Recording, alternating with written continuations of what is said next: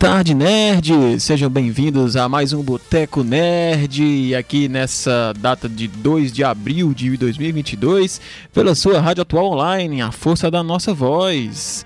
Ah, estamos aqui hoje muito desfalcados, né? Com o nosso tema Como sobrevivi à minha infância, né? Estou só aqui eu, Rafael Sobreira, e o nosso amigo Alexandre Queiroz, o mano do Boteco, né? Aparentemente os outros integrantes do Boteco não tiveram infância, então eles não quiseram participar do programa, né? Infelizmente. É brincadeira, gente. Eles tiveram imprevistos aí, não puderam vir. Mas de qualquer forma, né? Esse é o nosso tema de hoje, né? E aí, mano do Boteco, Alexandre, boa tarde. Boa tarde, meus queridos. Aqui sou eu, mano do Boteco, de novo para vocês. Na semana passada tava com outro personagem, já que o tema pedia por magia. Tava com o meu cosplay de Mago do Boteco. Mas dessa vez voltei a ser humano. É isso aí, gente. Todo mundo teve infância, todo mundo tem história, alguns mais, outros menos, né? É, faz parte, né? Mas nós estamos aqui para contar o que a gente consegue lembrar, o que a nossa memória de velho deixa a gente lembrar. Porque tem hora que dá uns lapsos, eu não lembro de nada. é isso aí, gente. Uh, lembrando, né, que nós estamos aqui da, graças aos nossos patrocinadores, né? Isso aí. Vamos para o primeiro de todos, o mais conhecido. Se você quer uma experiência literária de tirar o fôlego, quer um preço justo para ter essa maravilhosa experiência, então você quer a Tulipa. Simplesmente o melhor lugar para ter acesso a livros, HQs e uma vasta gama de títulos que farão seu coração pulsar mais forte e sua mente explodir. Confere no Instagram parte desse maravilhoso acervo pelo arroba livraria tulipa. E essa semana eu já fiz mais quatro encomendas lá, hein? É, mais Alexandre... quatro para minha coleção. Eu, eu, eles vão enricar muito na minha mão. Alexandre vai sustentar o pessoal da Tulipa sozinho Praticamente. Aqui. Comprei A Ilha do Tesouro, do Robert Louis Stevenson, história clássica de piratas. Massa. As Aventuras de, de Robin Hood, um romancezinho bem legal. Umas... As Aventuras de Robin Hood é legal, viu? Muito. É... Provavelmente vai ter um programa sobre ele futuramente, porque é um bom Olha tema. Olha só. Não só ele, né? Como ele e várias outras histórias que aí eu posso usar meus, meus dots de, de historiador também falarmos sobre de onde surgiram essas histórias, né? Do Robin Hood, a, a história do próprio rei Arthur. Eu né? também pensei nisso. Eu tenho que ler as crônicas de Arthur Bernard Cornwell pra Por, ter minha base. É, porque uh, Robin Hood, né? Nem, obviamente não se sabe se ele existiu, provavelmente ele não existiu, né? É só uma figura folclórica para as pessoas do Reino Unido.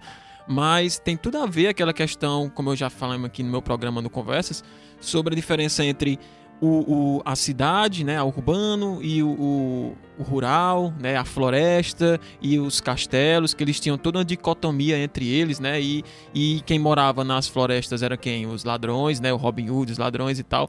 E há essa, essa mudança aí, né, essa distorção aí, né, que o, o Robin Hood é o ladrão, mas ele rouba dos ricos que são, né, soberbos, que são o pessoal que é... Uh, uh, corrupto, né, para dar aos pobres, né? Mas uh, o, o, pau que rolava mesmo na história, né, na, na durante a Idade Média, era que o, o, as florestas eram perigosas, que as florestas eram lugares de bandidos e que as pessoas deviam evitar as florestas. Que aí quem não conhece a historinha né, da, do João e Maria, né, a historinha da Chapeuzinho Vermelho, né, que a floresta é um lugar perigoso, o atalho pela floresta é sempre perigoso. Então, gente, Alexandre. Aí o o outro livro também que eu comprei foi Frankenstein, versão de luxo da editora Darkside, né?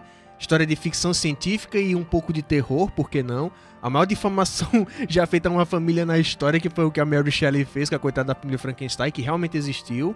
E a Bíblia dos Nerds, que não é o Silmarillion do Tolkien, mas a gente vai falar dele futuramente, que é o Guia Definitivo do Mochileiro das Galáxias. O 5 em 1, edição capa dura, que eu sou chique do é, é Douglas Adams é meu pastor e nada me faltará. Seu burguês safado. Pois é, gente. É... Ao próximo, temos que falar do nosso, nosso outro próximo nós, patrocinador, né? né? O, o AskTech. Exatamente.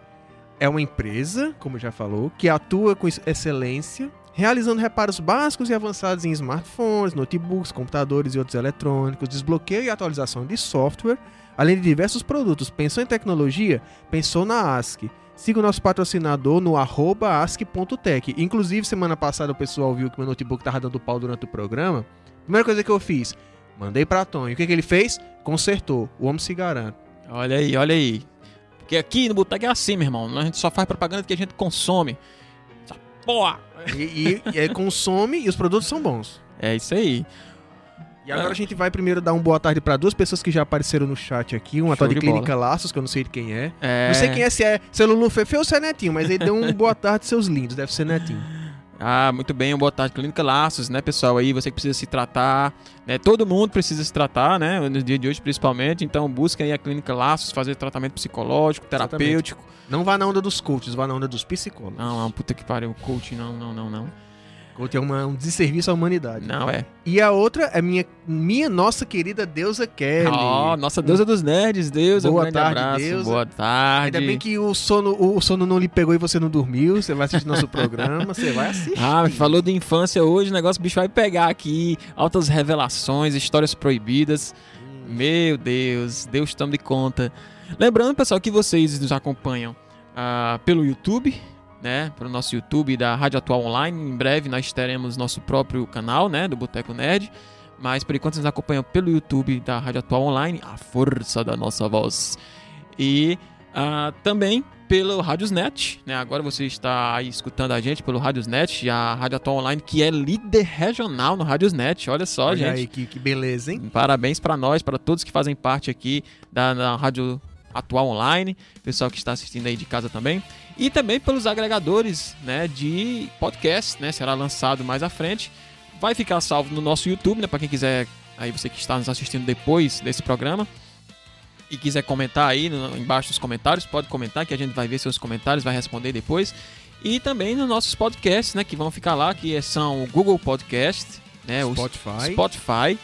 Qual mais? O- agora eu tenho que me lembrar porque eu não lembro, cara. Quem sabe deles decorados é o Wendel. Pronto, todos os agregadores Amazon, de acho que é podcast. Amazon Music. Amazon Music. O que você o acha de Deezer tá, tá bem lá? Deezer, Deezer tá lá também. Tudo pode precisar, gente, a gente tá em todo lugar aí. Então, você a foto quiser- de Wendel é tão grande que eu me esqueço até do- dos agregadores de, de É, podcast. Pois é, né? se você quiser aí, né, tá arrumando sua casa, tá viajando, né, e quer escutar aí um, um papozinho legal, um papo né, bem leve, né, só botar no seu podcastzinho aí, baixar e escutando. Eu sempre faço isso, né, pra quem não sabe, eu trabalho fora, né, eu viajo todo dia.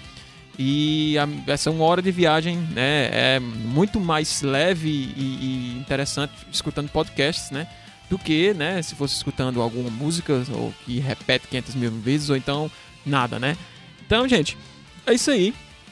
É, Alexandre também já saudou nossos telespectadores. Aqui é a Francisca Irandé. Boa tarde, coraçõezinhas. A mamãe do Alexandre, da mãe do Mano do Boteco. Isso aí. É, é. E vamos lá, né, Alexandre? Vamos aqui passar para os nossos O Nosso- nosso momento William Bonner. momento William Bonner, né? Que são as notícias. Essa da semana, cara, o mundo do cinema, depois daquele barraco do Oscar, aquela, aquela brincadeira sem graça que o Chris Rock fez com o Will Smith, o que apareceu de notícias sobre atores não nem cabe aqui. Mas também, cara, o que eu. Comentando rapidamente essa história aí. O Chris Rock tá dando motivos pra todo mundo odiar o Chris mesmo. o cara É, vai lá, zoa a esposa do, do Will Smith e acha isso engraçado, cara. E o cara. E outra. Isso aí se desenrolou. E como a gente diz, o mundo é injusto. O mundo é injusto. Porque a academia do Oscar tá em cima do Will Smith depois dessa. Ele que tá saindo como o errado da história. Ele, inclusive, saiu da academia. Ele não vai mais receber, nem concorrer a Oscar, nem poder participar dos eventos futuramente por causa desse barraco aí. Mas assim, é só isso? É, tipo, ele sair da academia significa isso? Ele não poder concorrer a Oscar? É, porque. É, o, tem que ter decoro dentro do, do evento. E o cara foi lá e deu tapa no outro ao vivo, né? É, mas, bicho, sinceramente, foda-se, viu? Eu- É, gente mas é porque a sabe- a academia é muito conservadora, os caras são muito chatos. E a gente sabe que a academia é só uma espécie de, de panelinha, né? É, que cara, olha, que o- não, ne- não é o melhor que ganha, não é o mais. o melhor ator, É que, nem, é, é que nem eu ouvi dizer uma vez, só quem ganha Oscar é, é uma pessoa, que- um ator de cento e poucos anos que já tá morrendo, aí ele ganha o Oscar pra, pra ser valorizado. Ou então quando o filme, né, tem alguma, né, alguma coisa por baixo dos panos, né, aquele diretor X, tem alguma coisa por baixo dos panos, e aí acaba é, é, que o, o filme ganha um grande destaque, e aí ganha muitas vezes, né, quantas vezes a pessoa já falou, né, filme tal merecia ter ganhado, a atriz tal merecia ter ganhado, e, e não ganhou, né. Ah, é, eu esqueci agora o nome da atriz, eu vou, vou pesquisar aqui, De qual filme? Talvez eu lembre. é um filme antigo, ela... Ah, desculpa, Aqui gente. é isso, gente. Ele Fern- pesquisa na hora. Fernanda Montenegro, o nome do filme é Nossa, Central Fernanda do Brasil. Montenegro. Ela concorreu a, a melhor atriz e não ganhou.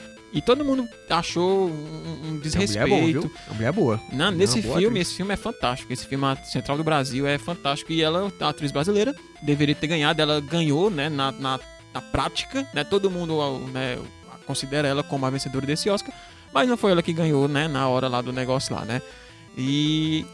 E por aí você tira, né? Então a academia é nada mais do que uma grande festa de, de promoção dos filmes. Porque tem filme ali que você nunca viu falar na vida e tá lá. Cara, eu ia pegar a lista pra falar aqui de alguns, alguns que ganharam, na verdade, mas ia ser uma lista que o povo ia ficar meio assim. Tu, nu- tu nunca vi esse filme, nunca ouvi falar e não sei o quê. É uns filmes lá da, da puta que pariu que eles premiam. É justo premiar produções estrangeiras, que tem muitas boas. Mas também, cara, tem outras produções que também mereciam mais destaque. Duna, por exemplo. Duna ganhou em muitas categorias.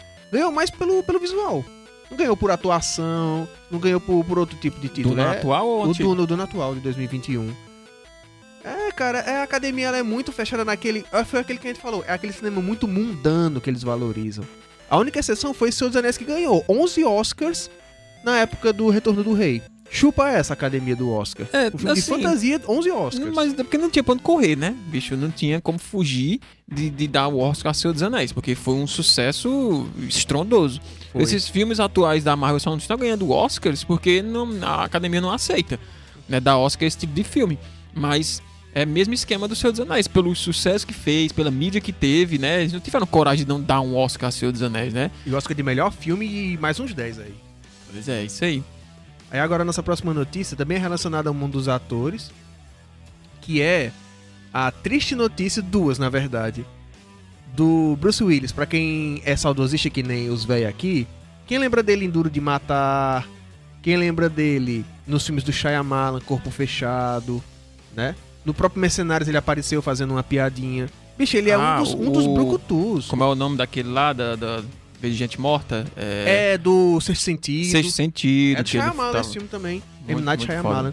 E ele foi diagnosticado com afasia. Netinda, ele falaria melhor do que eu aqui, É, porque perguntou, o que é que significa isso? O que é afasia? afasia é tipo uma demência. É. Se- Sendo bem direto assim, parece que eu tô ofendendo, mas não. Porque a pessoa perde habilidades motoras de falar, de, de raciocinar direito. Ela Uhum. começa a se embaralhar em É um coisas distúrbio da simples. linguagem, né? Tô vendo aqui, a afasia. É. Eita, meu Deus do céu. Ah, sorry, guys. Travou É, tudo aqui. dificuldade de, de Não, é comunicação. Travou aqui. Pode ter problemas pra conversar, pode ter problemas pra, né, escrever, pra ler. Aí Aham. uma pessoa dessa não tem mais como ser ator, porque o ator, por mais, por mais foda que ele seja, por mais que tenham muitos atores que improvisam nos filmes muito bem, eles têm que seguir o mínimo de roteiro. Aí o cara não conseguir ler, ele vai ter uma dificuldade muito grave, vai ter que se afastar mesmo. Não tem jeito. A afasia é o nome dado a toda e qualquer alteração da linguagem, afetando as seguintes funções: capacidade de falar ou se expressar verbalmente, compreensão da linguagem verbal, ou seja, de entender o que as pessoas estão falando, compreensão da linguagem escrita, né, de leitura, capacidade de escrever. Segundo a Sociedade Brasileira de Fonoaudiologia, esse comprometimento ocorre após um dano cerebral. A causa mais comum é o AVC, mas também pode ocorrer após um traumatismo crânioencefálico, tumor cerebral, aneurisma, infecções cerebrais e alguns tipos de demência. É aquela, aquela dificuldade que as pessoas ficam né, depois que tem o AVC, né? É. As características mais comuns apresentadas para quem tem afasia são dificuldade de selecionar palavras dentro da sua narrativa, de expressar o que deseja, compreender o que é dito, ler e escrever, realizar alguns gestos, alerta à Sociedade Brasileira de Fonoaudiologia. É triste, né, cara? Um, um ator brilhante como o Bruce Willis, né? Acabar a vida assim. Por outro lado, né, cara? É a vida, né? Infelizmente, tudo chega ao fim, né? Lá vai eu, né? Sei Não, agora momento de tristeza. momento bad vibes aqui, mas é isso, né? A vida é isso. Nós temos um ciclo e tudo chega ao fim. O tudo de bom e tudo de ruim também, né? Aí fica à sua dis- disposição usar o copo meio cheio ou meio vazio, né? Tudo chega ao fim, né? Inclusive as nossas vidas, né? A carreira do Bruce Willis, que até hoje foi brilhante, né? E se encerrou, né? E podemos agora, né? Saudá-lo, né? Sempre pelos seus grandes trabalhos, né? E pelo grande ator que ele foi, os momentos de diversão que ele nos causou. E é isso aí, Bruce. Estamos contigo. Isso aí. E a próxima notícia é outro ator que também vai dar uma sumida das produções de Hollywood, que é o nosso querido Jim Carrey. Cara, Jim Carrey é um ator antológico, bicho. O tanto. O, a, a doideira dele era a graça da coisa. Era você ver ele pirando nos filmes. E ele teve um tempo desse um quadro de depressão muito pesado. E aí voltou ativo, fez o primeiro filme do Sonic, que vai estar no segundo filme também. E já falou que depois do segundo filme ele vai parar também. É, cara, o Jim Carrey, né, para quem não sabe, ele é problemático, né, por causa disso, né? Eu acho que isso tá ligado muito a é, a genialidade dele mesmo enquanto ator, né, cara? Tipo, ele se, se mergulhava tanto nos seus personagens que isso acaba causando transtornos psicológicos também, né? Transtornos de personalidade. E é, quanto melhor ator você é, acho que mais você quer mergulhar no seu personagem, mais você acaba ficando é, preso a esse personagem. E como ele, né, fez vários personagens e vários. Ele acabou, né, sendo atingido por esse transtorno, né? Tem, tem um filme né, que conta a história, um pouco da história dele, né? Eu esqueci o nome agora, eu tô pesquisando aqui não tô achando. É um filme das antigas? Não, não é muito antigo não. Ele tem um filme que conta, tipo um documentário, né, que conta e aí fala, né, como ele né, demorava para sair dos seus personagens. E muitas vezes ele passava meses, né, dentro do personagem mesmo. Ele não, não, não ah, corta e ia para casa e virava o Jim e voltava e entrava de novo na cabeça do sei lá, do. do, do Ace Ventura, talvez. Ace Ventura, né? Não, ele ficava no personagem mesmo e, e, e vivia o personagem e demorava muito tempo para sair. Alguns atores falam, né, isso. É, é, relatam, né, essa dificuldade que tem, né, de você sair do personagem, né? Porque os atores bons mesmo, de verdade, eles fazem isso. E o Jim Carrey foi um cara que sofreu muito com isso, né? Passou, como você falou, por quadro de depressão. É, tanto é que ele fez alguns filmes bem sombrios, como o número 23, né? Um, é um filme bem sombrio, né? Que tem a ver com drama, né? Que é um filme de, de... É, ele é um bom ator dramático. O Show de Truman é um excelente filme dramático com ele. Pois é, exatamente. Então, ele... ele a, a coisa é muito insalubre, né? Pra sua cabeça, né? Insalubridade não é só pro corpo, mas pra cabeça também. Você ser ator, um bom ator, né? Porque tem uns atores aí que qualquer coisa, né, cara? Não, bicho, é, é ator que simplesmente decora o texto. Pois é. Mas você ser um bom ator, aliás, você ser bom no que você faz é insalubre. Porque você dá tudo que você tem, você dá o seu 100% e, e ainda quer dar mais, né? Porque não vou dizer que dá 110% você é cor de coaching. Você não pode dar 110%. Eita, vamos esculhambar os coaches aqui. É, não, não existe dar 110%. Você só dá o que você tem. Se você dá o que você não tem, você tá roubando. Então, coaching, fica a dica para vocês aí. Deixem de influenciar as pessoas a roubarem.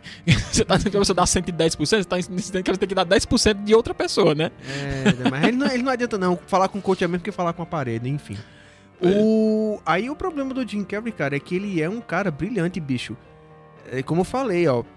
Sim Senhor, que é um filme mais ou menos a história, mas é um filme muito engraçado por causa da atuação dele. O próprio Ace Ventura. Sim Senhor, inclusive passou ontem na televisão, né? Foi? Foi, ah, passou ontem na sessão da tarde, Sim Senhor. Olha aí.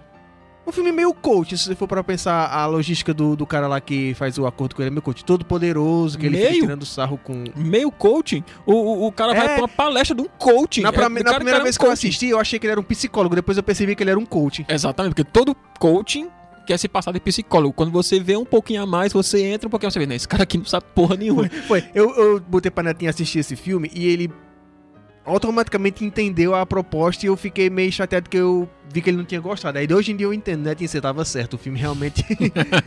o cara lá é meio, Olha meio só, complicado. Milagres no boteco, não é Natal, mas é um milagre de Natal no boteco. Alexandre dizendo que Netinho está certo. Não, mas ele tava, porque realmente o, o filme é uma propaganda descarada de, de coach quântico. É, é enfim. Mas aí não tá, né? Se, talvez, como o Netinho não gostou, ele não chegou até o fim. Mas mostra no fim ele reverte o quadro, né? Ele diz, ó, oh, o que eu fiz com você aqui não era pra você ter ficado louco da cabeça e dizer sim a tudo, né? É. Use a sua cabeça também. Ele fala desse jeito. Ah, mas você fez eu prometer, não sei o que. Porque você estava dificultando a minha apresentação. O cara fala desse jeito. No final, você estava trabalhando na minha apresentação, seu merda. Por isso eu tive que fazer aquilo. Mas, tipo, o cara se autossugestionou a dizer sim, né? Não era o que o coaching lá queria é, que ele estragou, fizesse. Quase ele estragou o relacionamento dele com a menina lá. Pois é. É inegável que, né, você aceitar, né? Fazer coisas, ter novas experiências é algo bom, né? É algo interessante e tudo, mas, né, tudo demais é veneno, como dizia meu avô, né? Então você tem que ter o seu limite, né? Saber dizer não também para coisa, coisa que você não quer. Ah, quando a menina chamou ele para morar junto, foi que o, o, personagem do Jim Carrey, né, de- hesitou, depois falou sim, ela percebeu que ele hesitou e tal, não sei o que, não sei o que, foi lá e descobriram que era por causa dessas coisas, e aí ela disse, ó, não queria que você morasse por, mim- por mim, comigo por causa de uma, uma loucura dessa, eu queria que você pensasse, queria que você queria, quisesse vir. E aí começa a vir todos esses, questionamentos, começa a desfazer esses questionamentos, né? Não, realmente você tem que dizer sim, você tem que ser aberto, mas também você tem que ter o limite, né? Não pode ser de qualquer forma. Pois é, a loucura que ficou a vida do cara depois que ele aceitou, porque você não tem como ah, é, preencher todos os compromissos. Se de repente alguém chega e diz, ó, vamos pra um negócio aí lá, sábado, 6 horas da tarde. Aí chega outra pessoa e diz, com outro compromisso na mesma hora, como é que você vai estar em dois lugares ao mesmo tempo? É, não tem não, como. tem dizer não. É, é, é, é saudável você dizer não. Você aprender a dizer não para as coisas. Você aprender a selecionar as coisas. Mas convenhamos, a vida dele foi, um, foi altas aventuras do barulho pra ele contar pro resto da vida ali naquele momento que ele dizia sim, né? É, ali foi uma loucura da porra. Foi bem legal. Agora, Vamos voltar aqui de novo, que não, ninguém comentou nada. Gente, Não. pessoas aí que vocês estão nos dormiram? É, assistindo. eu sei, gente, que choveu duas vezes seguida praticamente hoje, tá frio. Mas vamos acordar pra assistir Vamos acordar, acorda, menino! Até Deus aquele ficou quieto aqui. O que aconteceu, minha filha? Eita, tá dormindo, dormiu, caiu no sono aí.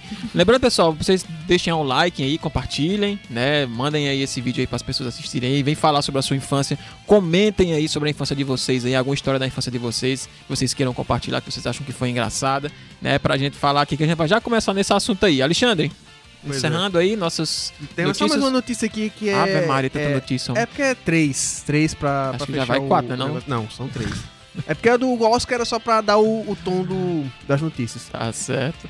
Todo mundo sabe que em junho vai ter a querida série The Boys voltando com a sua terceira temporada. Já tem o trailer com uma música magnífica do Imagine Dragons. Uhum. Eu tava ouvindo ontem, que eu adorei, bicho. Imagine Dragons realmente é uma banda que sabe fazer umas músicas que pegam na cabeça da gente.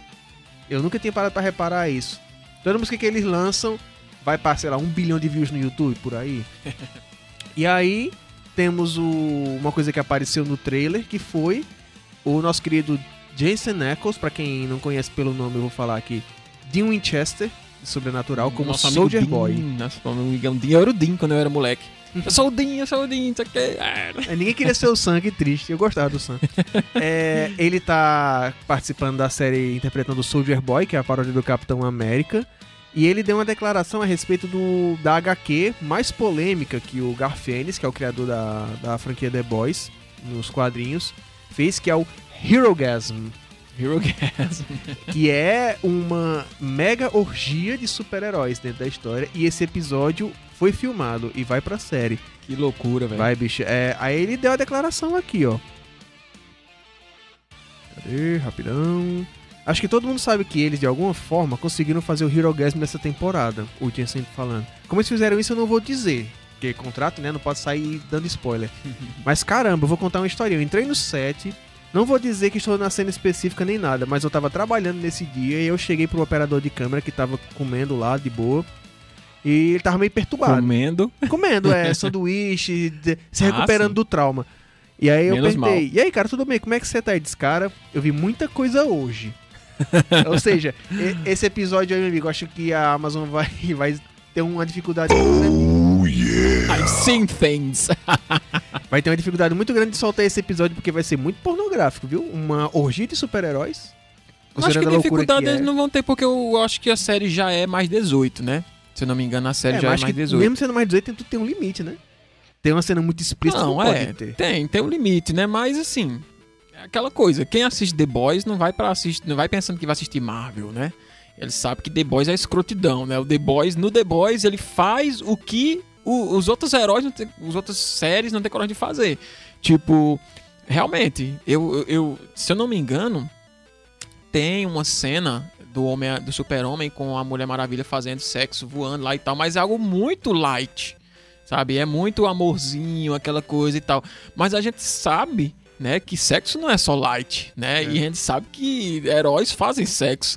Então, assim, coisas que ele não tem coragem de fazer na, na Marvel e na DC, o The Boys vem e faz. Foda-se, É, meu assim, irmão. É porque eles não vão mostrar porque isso é muito implícito, mas em The Boys eles não querem Ah, saber. Pois é, exatamente. Tem aquela cena, quem, quem não lembra aí do meme, né? Do, da, o, que era os caras dizendo que o Homem-Formiga poderia ter matado o Thanos. É, no trailer isso acontece. Falando, entrando no, no toba do Thanos, né? E depois se expandindo dentro do Thanos e esbagaçando ele dentro pra fora, né? E é óbvio que a Marvel nunca faria um negócio desse, né? É muito escatológico isso aí. E no trailer, como o Alexandre já falou, já aparece, já tem essa cena lá do cara pá, explodindo um cara de dentro pra fora, né? Quem será esse, esse cara, esse personagem? Mano, coitado, viu? Esse aí. é, bicho, essa terceira temporada. Eu acho que esse aí é o pior jeito de morrer. Não, literalmente, é, viu? Explodido pelo cu. Aí, não, o, cara, o cara pode nem cagar, porque na hora que ele for cagar, ele pode ter medo de entrar alguma coisa ali explodindo no, no mundo do The Boys é, né? no mundo do The Boys. O mundo do The Boys é aquela coisa que muita gente que acompanha a história de super-heróis sempre se questionou. O que aconteceria se o, o super-homem desse um soco na cara de um ser humano normal? Amigo, aconteceria o que acontece em The Boys, o cara ia explodir a cabeça do cara. Exato, exatamente. Um ser humano normal não aguentou a pressão de um soco de uma pessoa com super força. E nas histórias em quadrinhos da Marvel e da DC, a violência é bem comedida. Por exemplo, no filme do Homem-Aranha 2, do Tobey, o Homem-Aranha tem super força. Isso aí a gente sabe. E o Dr. Octopus não tem super poder nenhum, ele só tem os braços mecânicos. Ele leva um soco do, do Homem-Aranha e não acontece nada, é como se fosse um soco de uma pessoa normal. Mas é porque o Homem-Aranha, assim como o Superman, eles resguardam sua força. Eles não, não usam toda a sua força nos seus golpes. Eles mesmos dizem. O Homem-Aranha, inclusive, ele. Quando ele tá naquelas fases dark dele, que tá puto com alguma coisa, quando acontece alguma coisa, ele. Que libera o poder dele, meu irmão, ele amassa os caras geral, velho. Ele tem, tem. Ele faz isso umas três vezes, né? Back in Black, de volta ao negro, né? É uma das séries mais importantes do Homem-Aranha que ele usa o traje preto, né? Que é igual ao simbionte, só que é só o traje. E ele usa como simbolismo de que ele tá puto. Né? Se eu não me engano, ele, a última vez que ele usou, quando, dizer, quando eu li o, o quadrinho, era quando foi quando ele foi se vingar da tia May. Né? Quando ele revela né, que ele é Peter Parker do final da Guerra Civil. E o, o, o Wilson Fisk, né, o rei do crime, manda matar a tia May com um tiro. E aí ela fica hospitalizada. Aí, nego, velho. Aí você vê o Homem-Aranha puto, viu? Ele volta lá, aí acaba a Guerra Civil no Homem-Aranha e já vem essa saga Back in Black, de volta ao negro, que ele veste essa roupa preta e vai atrás do Wilson Fisk. Meu irmão, e é peia, viu? É hum. peia. E os caras dizem, esse aqui é o Homem-Aranha mesmo? O que tá acontecendo com ele? Onde estão as piadinhas? Ah, tu acabou de matar minha tia, filha da puta. Tu quer que eu faça é, piada? Aí ele não se, se, segura mais não, mas ele, mas ele se segura, né? Ele não usa toda a sua força, né? Ele, assim como o Superman também, ele nunca usa a sua força completamente. se o Superman se quiser descer a porrada em alguém, meu amigo, vai virar patê. Exato, exato. Até os, próprios, até os próprios heróis, né? Poucos heróis têm capacidade de aguentar uma, um soco do Superman. Né? Um, um soco. Né? Um é um Saitama da vida. Porque ele tem o poder dele é ilimitado, né? A gente já falou disso no programa sobre Superman. E aí você já pode dar uma pesquisada aí, Boteco Nerd, Superman, o Kryptoniano. Que você respeita. Que você respeita, né? O programa foi muito massa. Falou sobre ele, vocês podem dar uma voltadazinha lá e, e assistir. Mas, né, ele é o, o, Saitama, né? Ele é ilimitado, o poder dele é ilimitado, né? Isso aí. Por isso que ele é o Deus Ex Machina, né? Da, da, da DC. Da DC. Quase falou Marvel. Tu ia apanhar dos, falo... DC não, uma heresia aqui agora. Mas é isso aí, galera. As notícias, o nosso momento William Bonner terminou por aqui. Agora vamos entrar para aquele bom tempo que todo mundo, quando é criança, quer ser adulto e quando é adulto, quer ser criança. É, né? Pois é, isso aí, gente. É, para começar, né, mais uma vez, lembrando vocês aí darem uma, um like aí, deixar o like, compartilhar esse programa aí para ajudar, né? É, disseminar aí o nome do boteco aí, gente, pra gente crescer, trazer mais histórias legais, mais programas legais e outras coisas também, né? Vai chegar aí com gameplays, né? E para fazer gameplays precisamos de equipamentos, precisamos de várias coisinhas. Né? A gente precisa da ajuda de vocês, gente. Então compartilhem esse, esse programa, deixem o like aí, com, comentem para dar um engajamento, né? Ajudar no algoritmo. Então, gente, vamos lá, né? É... Opa, a Nave tá falando comigo aqui. Gente, Alexandre, nossa, nossa pauta, né, tá organizada, né, pra gente falar as primeiras impressões, né, os primeiros contatos com o tema, mas a gente, obviamente, não tem primeiros contatos com a nossa infância. Os primeiros contatos com a nossa infância é o quê? Eu nasci. Nasci. Acordei de repente tinha um monte de coisa na minha frente. Meu Deus, só. que desgraça estou, estou vivendo, meu Deus, olha E aí vem o médico que dá um tapa em mim, pra, é pra sofrer mesmo. É, é, é, o, já é o, o, pre, o, preview, né, do que vai ser a vida, é o tapa, lepo. É então, gente. Aí essa... aquele desculpinha, não é que é pra soltar o ar do pulmão dele. Soltar o ar é o caralho, meu filho. Tu tá me maltratando, essa fala da puta. É, pois é, pois é, faz parte, né? Tudo é assim. E aí a gente, né, conversando, né? Como foi que a gente surgiu esse tema? A gente conversando e, e assim, papo de boteco, né? Sentado e de repente começa a contar as histórias da minha vida e tal, ah, blá blá blá, e foi assim, assado, aconteceu isso. E eu parei para pensar assim, caramba, mas como é que eu tô vivo hoje, velho? Mano do céu, só pode existir um Deus mesmo pra mim estar tá vivo hoje depois desse tanto de coisa que eu fiz quando Ou porque tu é tão ruim que, que não morre. pois é.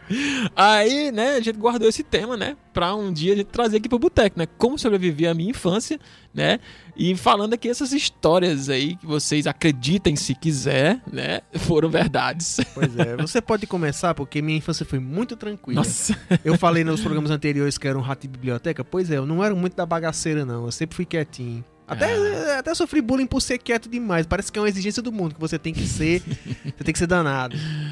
Pois é, gente. Não, assim, eu tenho algumas histórias da minha infância, mas da minha adolescência também. Assim, a época que eu mais corri risco de vida foi na minha adolescência.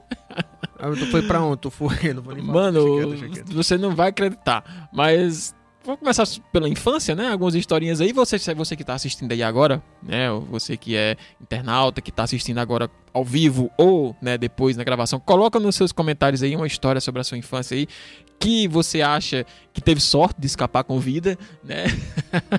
pra gente poder, né, saber aqui se é só, foi só a gente mesmo que foi desgraçado na nossa infância ou não, né? Ou feliz, sei lá, né? Não sei.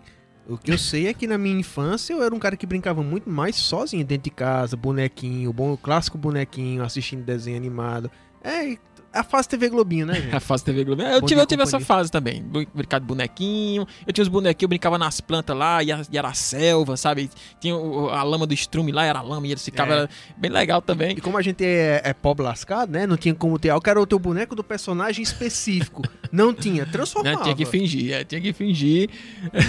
e você é irmão desse, e esse aqui é o inimigo. Tem sempre o, o, o, personagem principal, né? O boneco principal, que era sempre o personagem principal, né? Que, que no meu caso era um Homem-Aranha da perna cotó.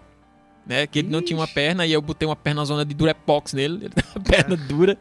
Você transformou no...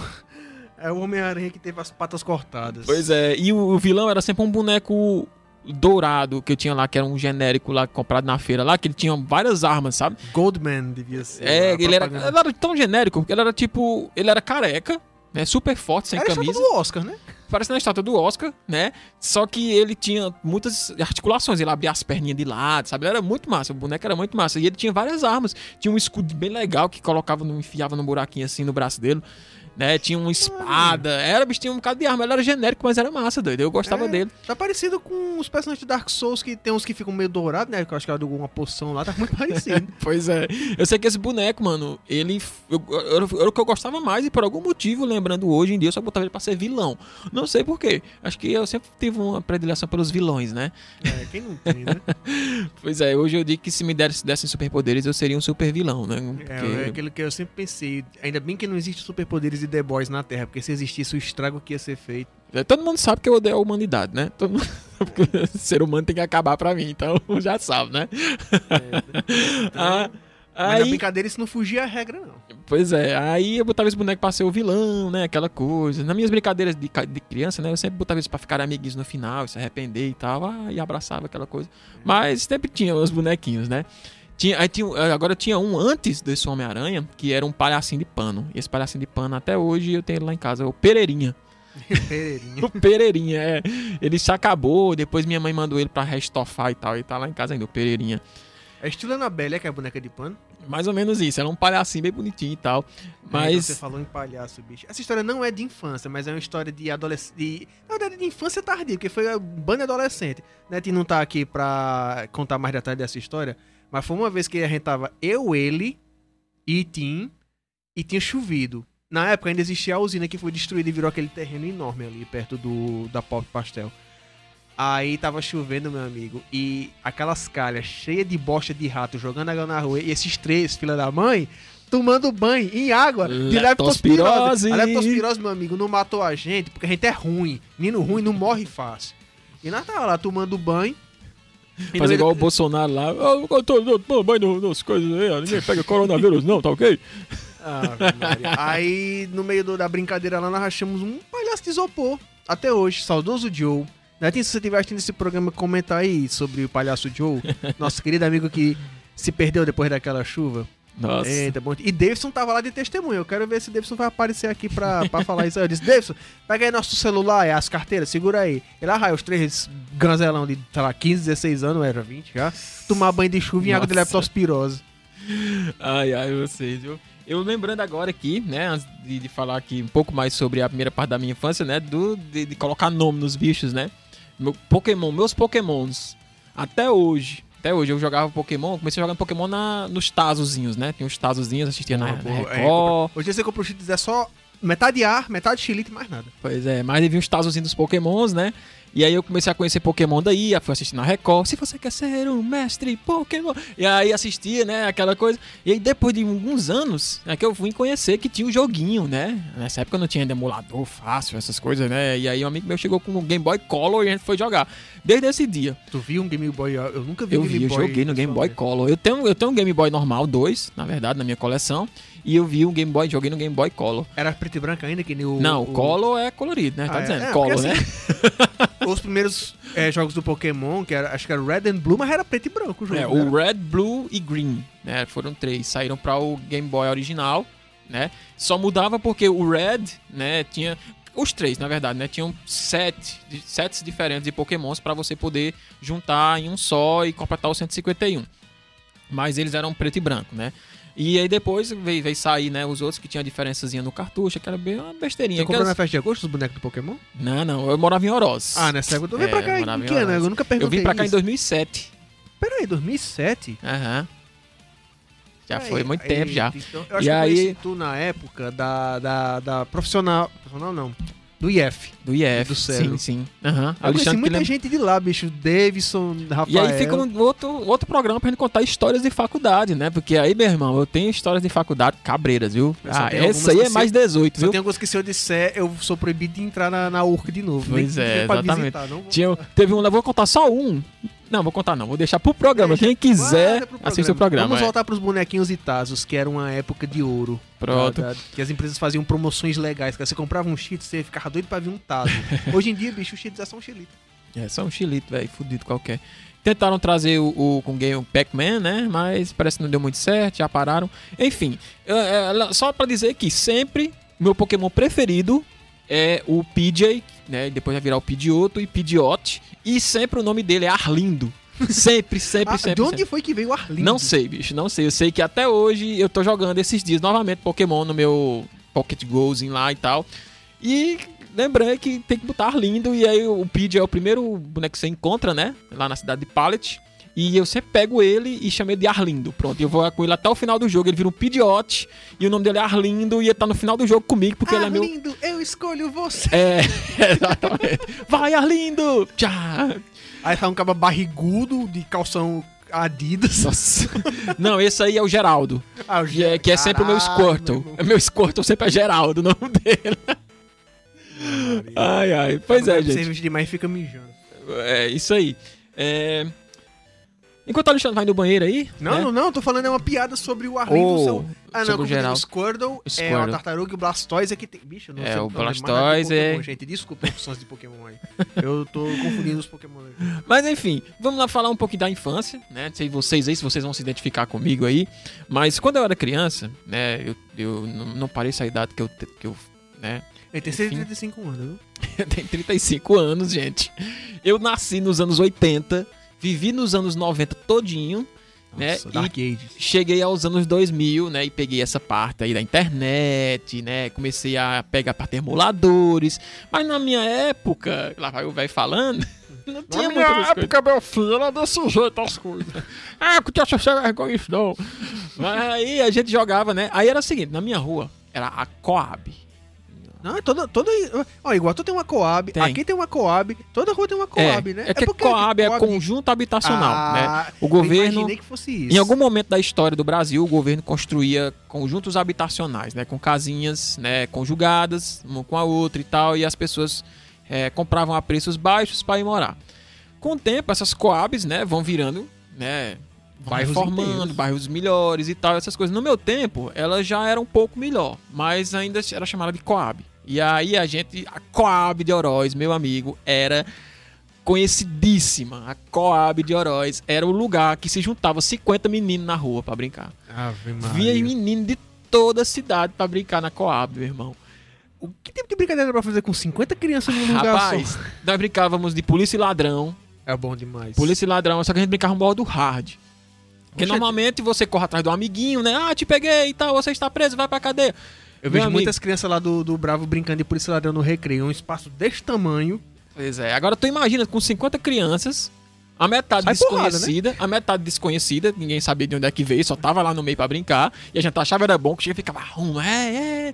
E, e a gente brincava modo hard, meu irmão. A gente pegava umas cordas, Ah, amarrava a negada nos postes.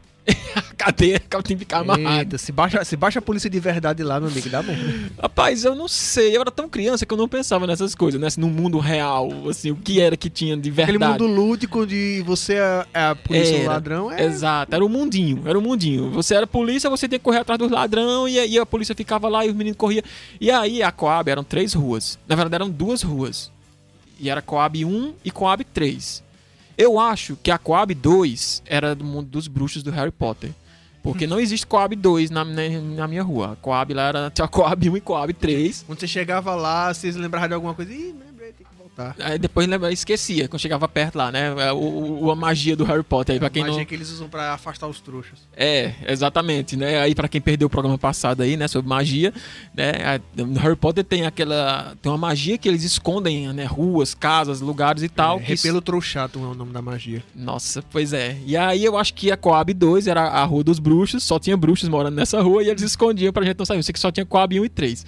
E aí, a- como ainda era numa época que ainda tinha pouca urbanização, atrás era só mato, né? Era só roça. Playground perfeito. Pois é, de noite, meu amigo, quando a galera corria, aí corria a metade pra dentro desses matos aí, e aí ficava lá. Só que assim, criança, né? A criança quer brincar, ela quer, ela quer, não quer vencer. A criança, ah, eu quero vencer e tal. Não, Não, ela tem quer criança que é, que é chatinha e quer vencer. tem, mas- pois mas- é, mas na minha época a criança queria se divertir. Né? Então o que, que ela fazia? Ela ia pra esses matos, mas ela ficava brincando, ela voltava pra chamar os colegas pra, pra fazer eles correr atrás de você e tal. E aí se metendo das grotas pra pegar os meninos, trazer os meninos amarrados, era muito engraçado, mano.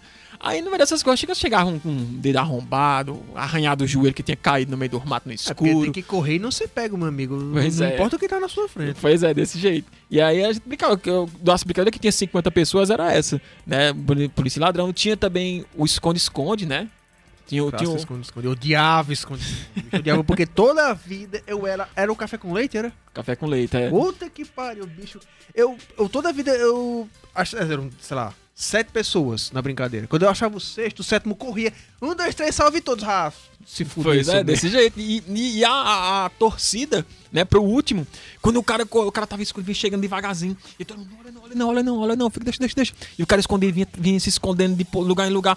E aí quando a última corrida, que o cara corria de um lado e o cara que tava sendo corria do outro, todo mundo gritando, ai, aquela emoção, cara, era, sabe, infância, infância. Ó, entrou um, um seu José Sobreira aqui, o pai do nosso querido homem da técnica, ah, boa Sobreira, meu pai, E, ó, te amo, papai. falando que acha que as três é a soma das transversais. Pois é, eu- eu nunca entendi, nunca entendi por que, que, é, que era Coab 1 e Coab 3 ali, não. Aí, É a numeração da Vila do Chaves, né? Meio. aí o que que acontecia, né? É, tinha, o- tinha o esconde-esconde, né? E tinha o podre, né? Lá em Oroz era podre. Eu só, eu- depois que eu fui embora de Oroz, morar em, morei em Cedro, morei em, em- em Ah, é, né? Né? morei. E nunca vi falar que a gente chamava de pega-pega de podre. Era o podre, é o podre. Aqui é o Toca. Aqui é o Toca, né? A maioria das cidades aqui é o Toca, mas lá era o Podre. E também era outra brincadeira que a gente brincava também, quando vinha muitas pessoas aí. E aí tinha, teve um- umas duas ou três vezes só na história da humanidade que teve um evento especial. um evento especial lá que era o seguinte: esses 50 meninos chegavam pra ir brincar lá na rua, né? E a gente ia brincar do podre, só que obviamente numa rua não dava pra 40, 50 meninos brincar. E aí nós abríamos a brincadeira pra cidade inteira, meu irmão. Aí era caos. É, meu, como é que não se perdia criança caía dentro de buraco? Era o coisas? caos, meu amigo, era o caos. Era, era- a gente ouvia depois, né? Começava a brincadeira, correria, não sei o que, e aí a gente começava a inventar regra na hora. Não, pode ser três ao mesmo tempo, pode ser quatro ao mesmo tempo, não sei o que, pra poder, né? Dar muita gente brincar. E aí. Quando chegava em determinado momento, começava só a sair as histórias. Ah, eu peguei fulano de tal lá na, na, no sambódromo, que era lá no final da cidade, sabe? Correu até lá no sambódromo, lá embaixo eu peguei lá no sambódromo. Caralho, no sambódromo, é, no sambódromo. Ah, fulano de tal foi até lá no cemitério, sabe? Começava a sair essas histórias lá na hora da brincadeira lá, que, eu, que até hoje a gente não sabe se é verdade, né? Porque, enfim. A criança, meu amigo, pra chamar atenção, ele inventa qualquer coisa. Pois é, essa aqui sai cada história lá cabulosa, que inclusive é uma que eu vou contar, que é...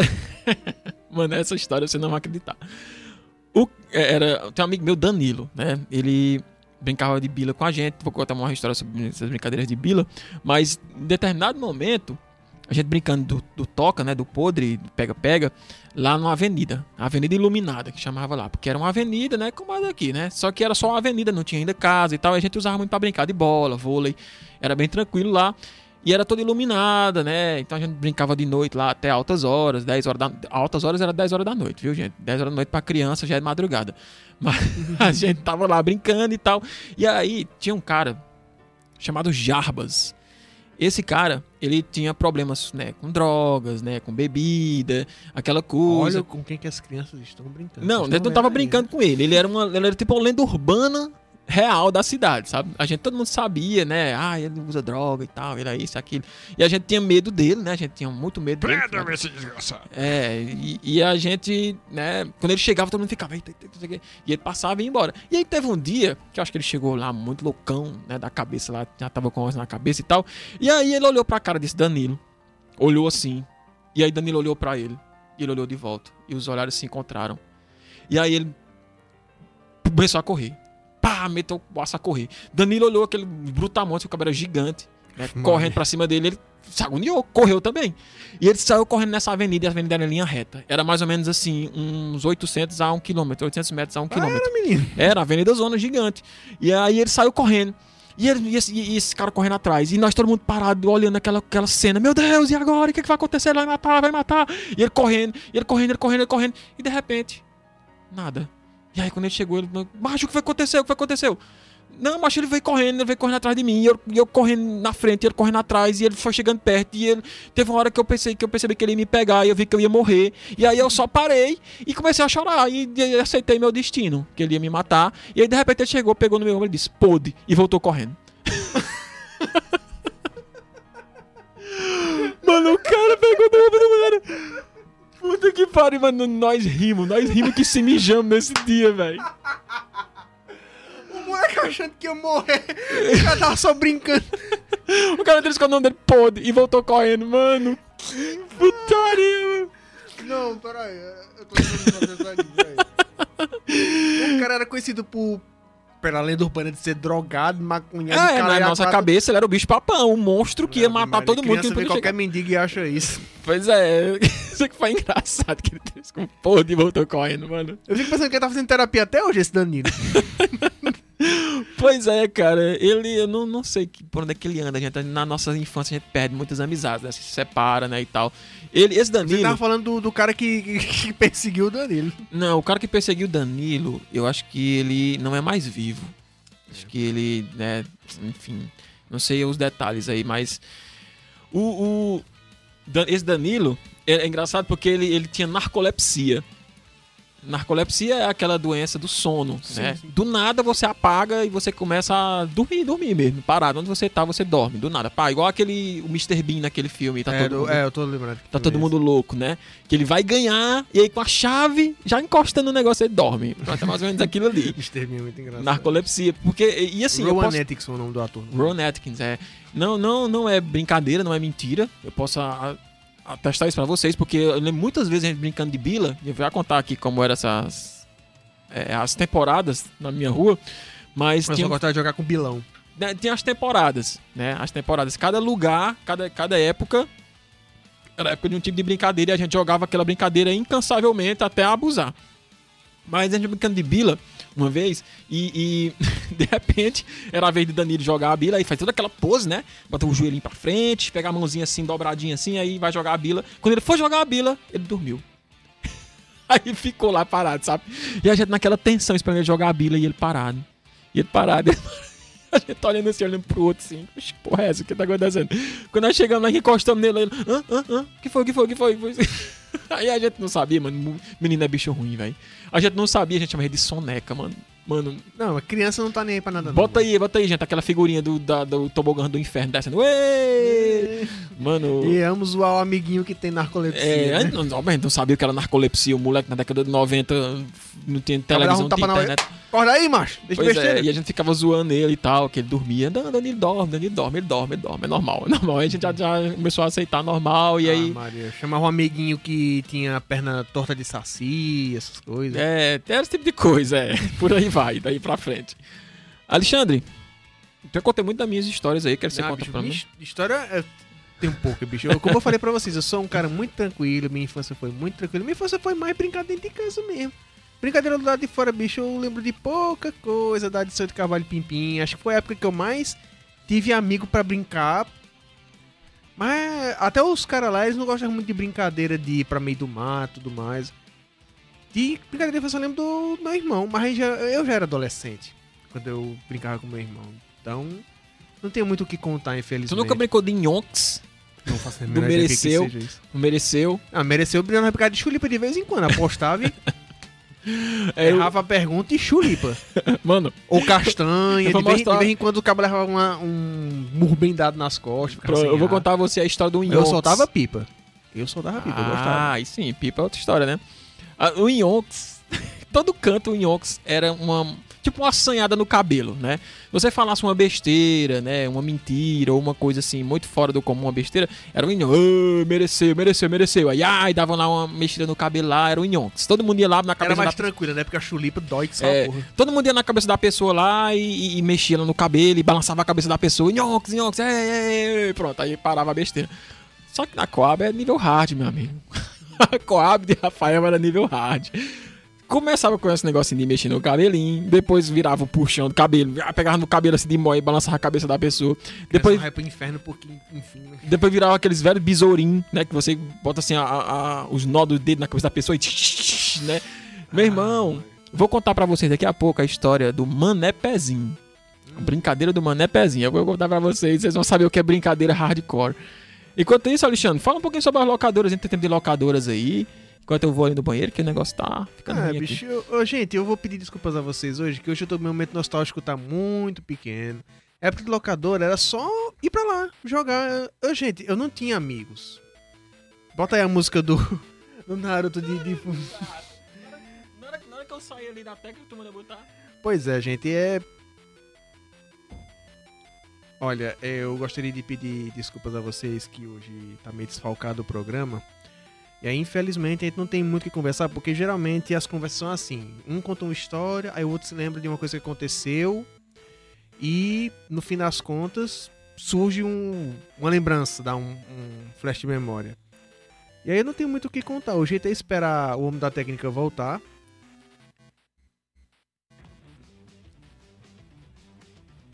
Pra gente poder continuar o programa. Infelizmente, hoje tá muito desfalcado. Dos cinco, três faltaram por imprevistos, não, não deu pra vir.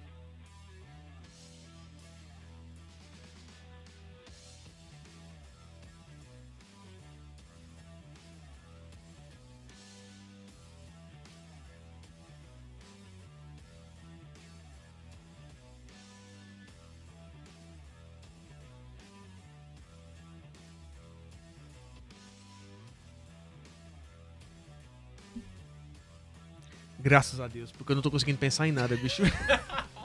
Ele tá foda, hoje tá, tá. Puta que pariu. Acho que hoje eu acordei meio morgado da vida.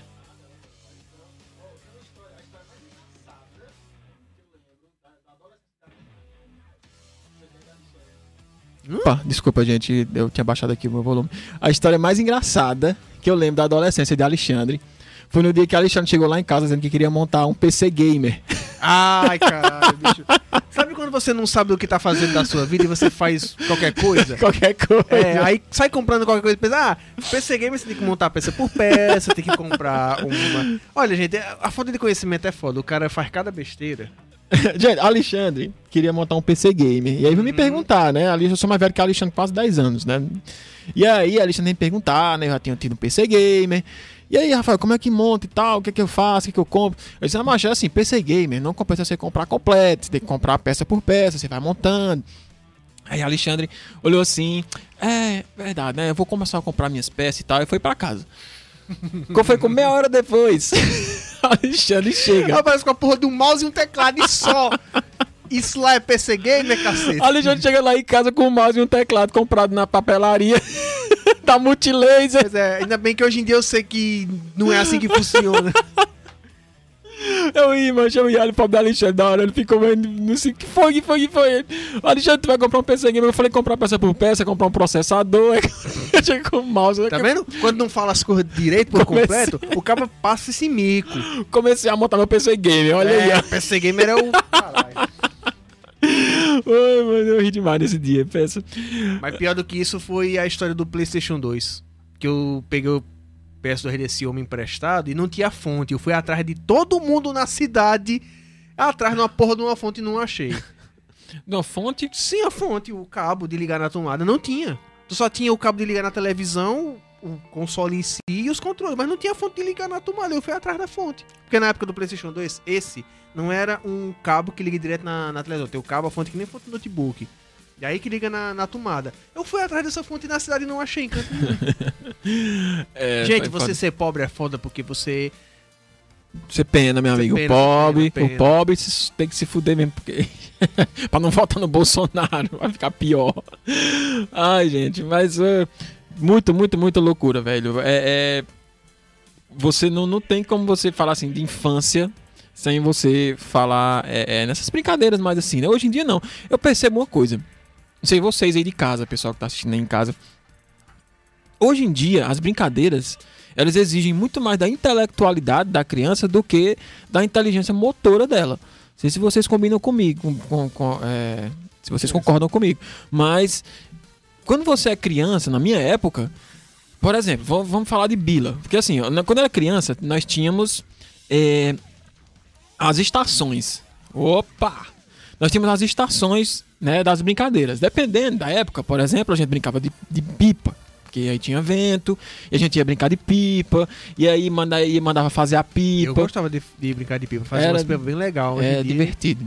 Se Ah, você, o mês de agosto é o mês ideal pra soltar pipa, inclusive. Pois é, mês de agosto pra setembro. Aí a gente, era o seguinte, a gente tinha, eu e a Suero, meu amigo aí, um grande abraço pra ele aí, esse aqui não tá me assistindo, mas um dia se ele é, cai nas graças de assistir esse programa. Grande abraço aí, Ciero, pra você. Assuero, nome de, de, de rei da, da, da Bíblia. Nossa, mano. Eu sei que ele me ensinou a fazer pipas. Nós fazíamos nossas pipas. Era muito massa, porque era assim.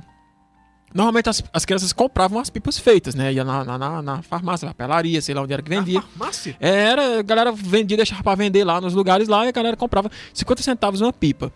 E aí a gente, Maria. ele sabia fazer, né? E me ensinou. E eu fazia com ele as pipas. E como é que a gente fazia? A gente ia lá, tirava as palhas de coco, né? As tariscazinhas das palhas de coco, amarrava com linha, né? De costura, fazia as tariscazinhas, depois comprava o papelzinho de seda, né? Papel. E aí cobria, esquentava no fogo do fogão pra ela ficar bem esticadinha. Eu sei Ah, que isso nós, eu não fazia, não. nós Eu- eu fazíamos fazia as melhores pipas. Coisa é. Só amarrado os, os galhos, né, pra fazer o esqueleto. O esqueleto, é. Comprava... Qual era o tipo de papel que comprava? que Papel era o melhor? seda. Isso, papel seda e fazia um rabo. Às vezes eu vacilava fazer um rabo muito maior do que deveria. Depois fui aprendendo que ia fazer um rabo menorzinho Pois pra ela poder é. ficar bem equilibrado. Às vezes fazia o rabo pequeno, a bicha ficava rodando. Quando chegava lá 500 metros de altura, a bicha rodando, girando. E, meu Deus do céu, a minha pipa! Começava a puxar eu, lá. ia- bicho, e eu era mais radical, porque tem gente que vai soltar pipa num lugar que tem muita gente, que tem os amigos perto. Eu ia sozinho pra onde era a parte mais seca da lagoa aqui de Vaz Alex soltar pipa. Eu arriscava ser mordido por uma cobra na cara. Massa. Pois é, a gente, a soltava na, na Avenida Iluminada, que eu falei pra você, porque é, geralmente avenidas, né, os postes, a, a fiação é por dentro do chão, né, então não tinha perigo, então a gente soltava lá, era super de boa. E aí a gente fazia as melhores pipas da Coab. na nossa sociedade da Coab, eu e a Suera, nós fazíamos as melhores pipas. E eu lembro que era uma pipazinha... Trapaceava e usava cerol? Bicho, aí ficava de quem, né? Porque aí era na linha. Nós fazíamos as pipas, vendíamos, e aí a galera que, que ia comprar a linha, aí, que aí fazia o cerol, se botasse e tal. Eu não gostava não, nunca gostei não. Eu comprava uma, uma que era mais durinha, sabe? Que era, parecia que tinha cerol, mas não era, não era cerol. Mas tinha galera que fazia mesmo, né? Era que assim, cerol era sempre uma coisa, ó, meu fulano usa cerol, sabe? Não era todo mundo que usava, né? Não era banalizado. Pra você usar cerol tem que ser casca grossa, meu irmão. Eu não usava, não, que eu tinha medo de cortar minha própria mão. Exato, exato. Você botava ali, sei lá, dois, três metros, né, embaixo da sua pipa, né, o cerol, e o resto não deixava. Mas mesmo assim ainda era muito perigoso, né, porque você mexia com vidro, né, era aquela coisa. É, gente, cerol é vidro derretido, só pra constar. Não é derretido, é pilado, né, picado. É, pilado? só, é, você faz uma farinhazinha de vidro, mistura com cola. Aí, gente, não façam isso e, e- e coloca na linha. E aí Ele tá falando como se nós nos anos 90. Quem é que não solta pipa hoje em dia? solta, gente que solta, mano. Tanto é que tem os mototáxis, né? Eles têm aquele negocinho de ferro que é pra proteger, né? Da, da, da- Ah, do é. cerol. Muitas pessoas já morreram por causa dessas coisas aí. Isso não se faz, mano. É... E aí, o que que acontece? Né? A gente fazia as melhores pipas e vendia. A carta do cerol era outros que faziam. Eu sei que o cerol também, se você botar muito, ou então se a, a linha ficar muito velha, ele quebra a linha, né? Então, às vezes a galera vinha seco com cerol, ah, vai torar. E aí, quando pegava numa linhazinha novinha que tinha mais torava era deles, né? E aí era toda aquela putaria pra correr atrás, a pipa tá caindo, e todo mundo correndo, ah, subindo no muro, onde é caiu, e aquela putaria toda em cima das casas, e aí perdia. Enfim, né? nessas épocas, aí, era a época da, da pipa, aí tinha a época da bila, que era na, na- na- no quintal da Dona Luísa, mesmo nome da minha mãe, na vizinha lá, Dona Luísa. E aí ela tinha uma raiva, uma raiva, porque a gente esburacava o, o- o- a varandinha dela lá, de, de, de- ela não gostava, né? Ficava cheio de buraco lá de bila. E aí ela ficava pé da vida com a gente. E, e eu fui no desse em Oroz e ela tava lá, bichinha, ela lembrou ainda. Chorou, meu Deus, abraça com ela. Vem aqui pra dar um tapa na, na cara que eu dei naquela época. Pois é, ela tinha uma raiva, né, mas era muito bom, ficou as lembranças boas. E a gente brincava, né? E aí era nessa época. Bila é aquela coisa, né? Que tinha os três buraquinhos, né? Os bois, e a gente jogava a bilinhazinha e tal. Apostava bila, né? E tal. É, e aí, né, tinha também a época da. da do. Da bila do- e do peão. Era onde eu, onde eu queria Eu só chegar. brinquei com um tipo de peão, que era Beyblade feita de tampa de cor de detergente, de de detergente, com um raio de bicicleta. Pois e é. linha nylon, meu filho. Eu, eu peguei ainda a parte que já era Nutella do peão mesmo, porque o peão mesmo era feito no sítio, a galera fazia com a mão, né? O peão, fazia com a faquinha e tal, recortando e tal. Meu avô fazia uns peão lá de uma madeira bem massa e tal, e ele dizia pra gente. Só que na minha época já era uma, uma época Nutella, eu já comprava o peão feito, né? Já vinha meio que padronizado de fábrica e tal. E eu a gente jogava. de mas foi uma tristeza que eu nunca dava certo. Exato, porque precisava de, um- de uma competência, de uma habilidade física, meu irmão. Não é só você tacar o peão no chão e sair rodando. Não é que nem Beyblade, que você encaixa no, no plásticozinho lá e puxa e let it rip, sai Eu não. fazia com, sei lá, é, tubo de caneta seco. Pois é, o peão você tem a, a ponteira, que é uma linha, um cordão, que você enrola de uma maneira lá bem específica no peão. Passa numa parte que é o castelo, enrola, enrola, enrola, enrola. E depois você joga ele puxando, né? Pra que o peão gire, né? Com essa puxada. Só que, óbvio, mano, é muito difícil você girar um peão. Muito difícil. Eu lembro que eu passei um- quase um ano ou mais pra poder aprender a girar um peão. Né? E eu girava da maneira mais difícil, que era de cabeça pra baixo. Ah.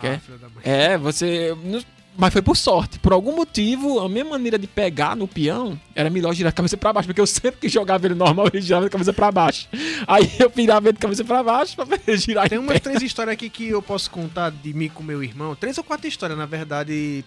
Terminei a parte do peão, que aí eu posso contar. Que era uma boa época, assim. Hoje em dia eu gostaria de que meu irmão voltasse, a gente a sair mais, conversar e tal.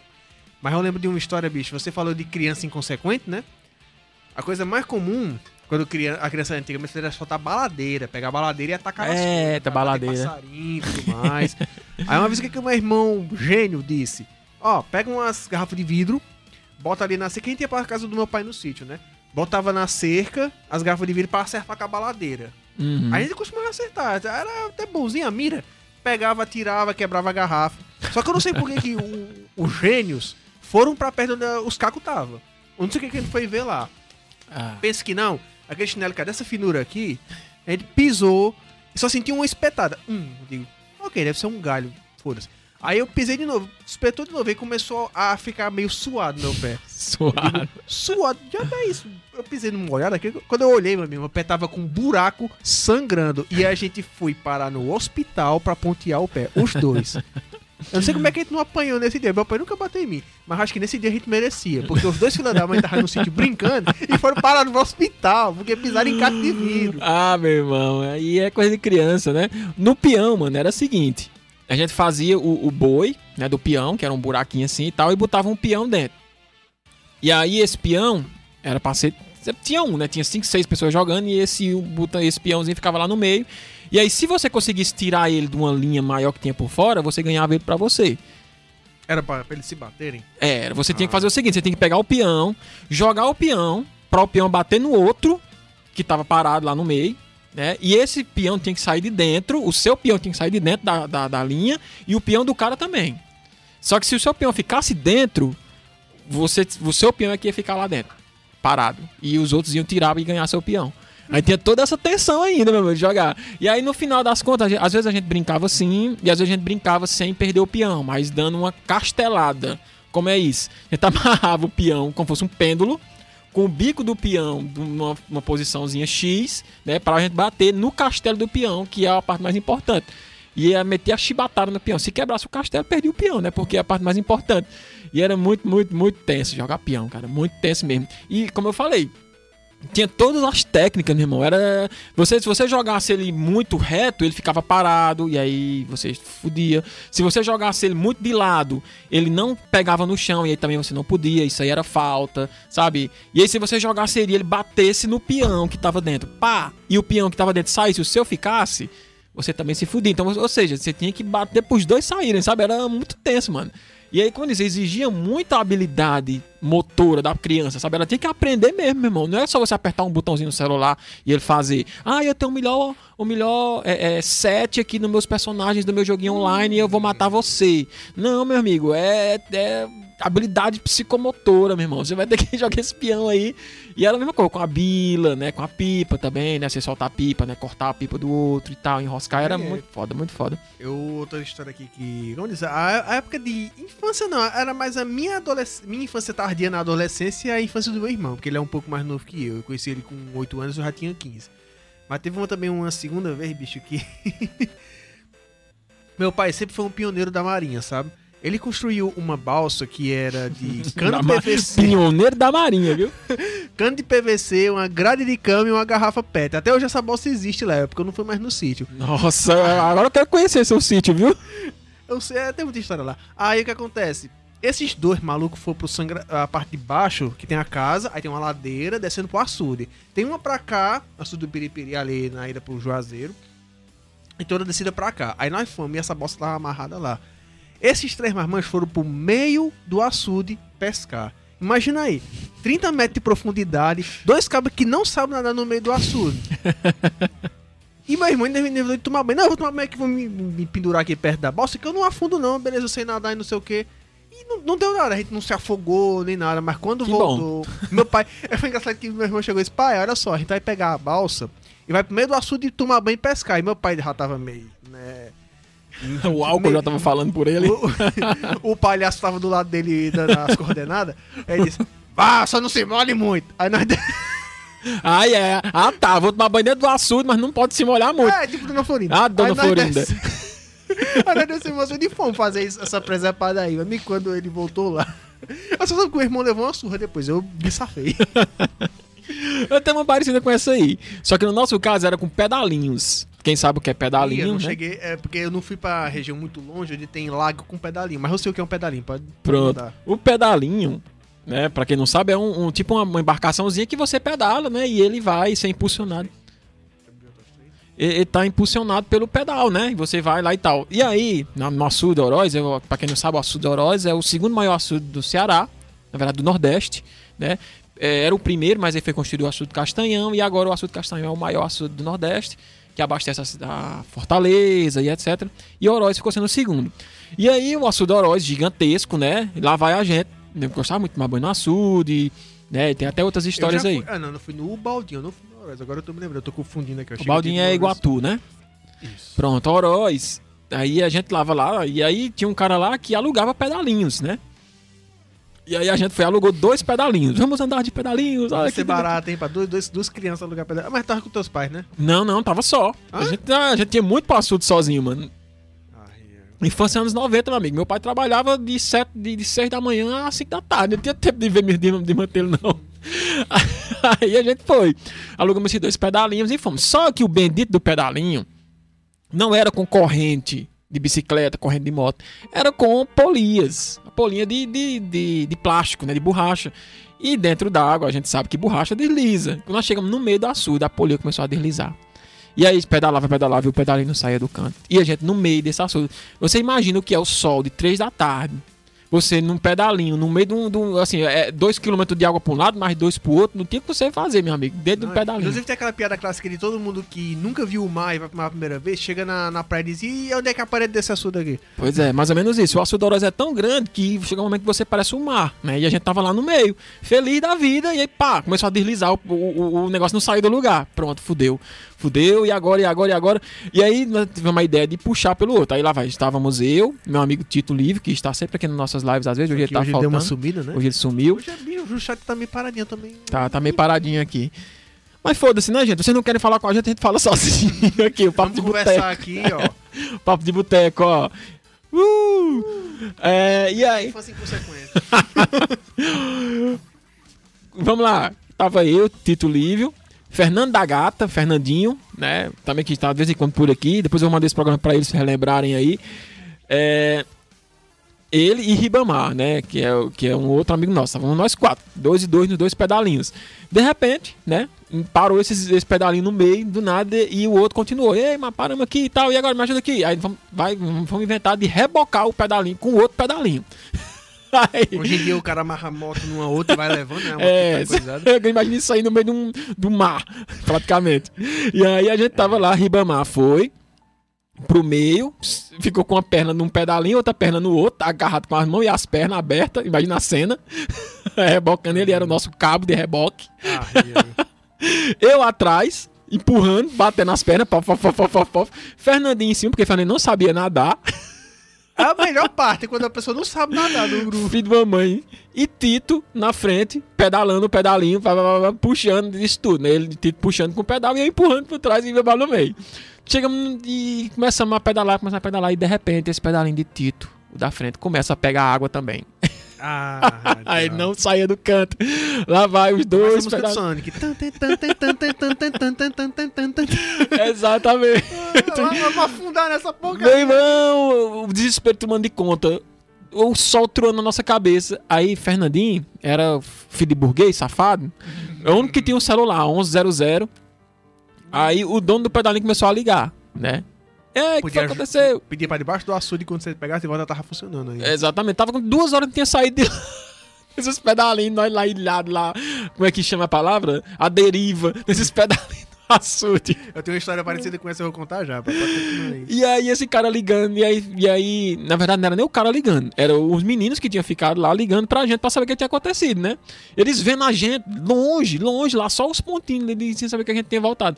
E aí, é, aí Fernandinho, safado, filho da puta, Fernandinho, você, você botou os dois pés pra cima, cruzou os pés pra cima, falando no celular, não, é porque nós estamos aqui empurrando. Eu digo, Fernandinho, nós, vírgula, viu, seu safado? E aí, Você está aí dando uma de mestre Tai Chi, nós aqui empurrando essa porra. 5 horas da tarde, o sol se pondo, a gente chegou na margem, lá na balsa, que era um restaurantezinho lá que a gente pegou esses pedalinhos de volta. E o cara querendo cobrar. Eu digo, meu amigo, você cobrar de mim aqui por esse perrengue, você vai ver. E aí, nesse dia, mano, nunca mais esqueci esse dia, velho. Pensa na putaria. E no outro dia, com o Fernandinho, que eu, que eu vou deixar isso aí para outro dia, histórias de cachaça. Hum. Outra ideia para um programa legal aí, histórias de cachaça, pra gente contar, né, com o Fernandinho, pedindo pra ir pro hospital. Bebo, cego, enfim. Não. Diga aí, Alexandre, sua história. Não, é que a história é, é mais rápida do que essa daí. Ela, mas era uma história de também você vacilar dentro da água. Essa, é, é, meu irmão, bicho, teve uma época que a gente tava muito mais próximo e a gente fazia muita merda junto. Porque meu irmão não tinha coisa. Os merdeiros, tava na época do merdeiro. É, aí nós tava no açude e a coisa que o pobre mais gosta de fazer é pegar câmera de, de pneu de trator pra fazer de boia. Ah, é bom demais, mano. É, é boia de foi, câmera de ar. Nesse é dia não foi bom, não, sabe por quê? Porque a boia era dessa largura e meu irmão era desse tamanho. Aí cara se deita em cima da boia e não, não toca a água. A boia leva você. Uhum. E não tinha chovido na, no dia, mas tinha chovido um pouquinho, então a água tava com um pouquinho de correnteza no azul e o açude começou a puxar ele. Eu sei. Puxar, e eu na margem, assim, eu não sei nadar, como é que eu vou trazer essa criatura de volta pra margem?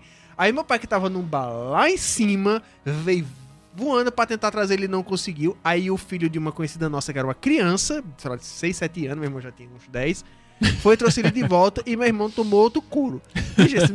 Eu, eu nunca apanhei dos meus pais. Meu irmão acho que apanhou mais do que. Por, apanhou por nós dois. Meu irmão, é foda, velho. É muito vacilo você montar numa boia maior do que você.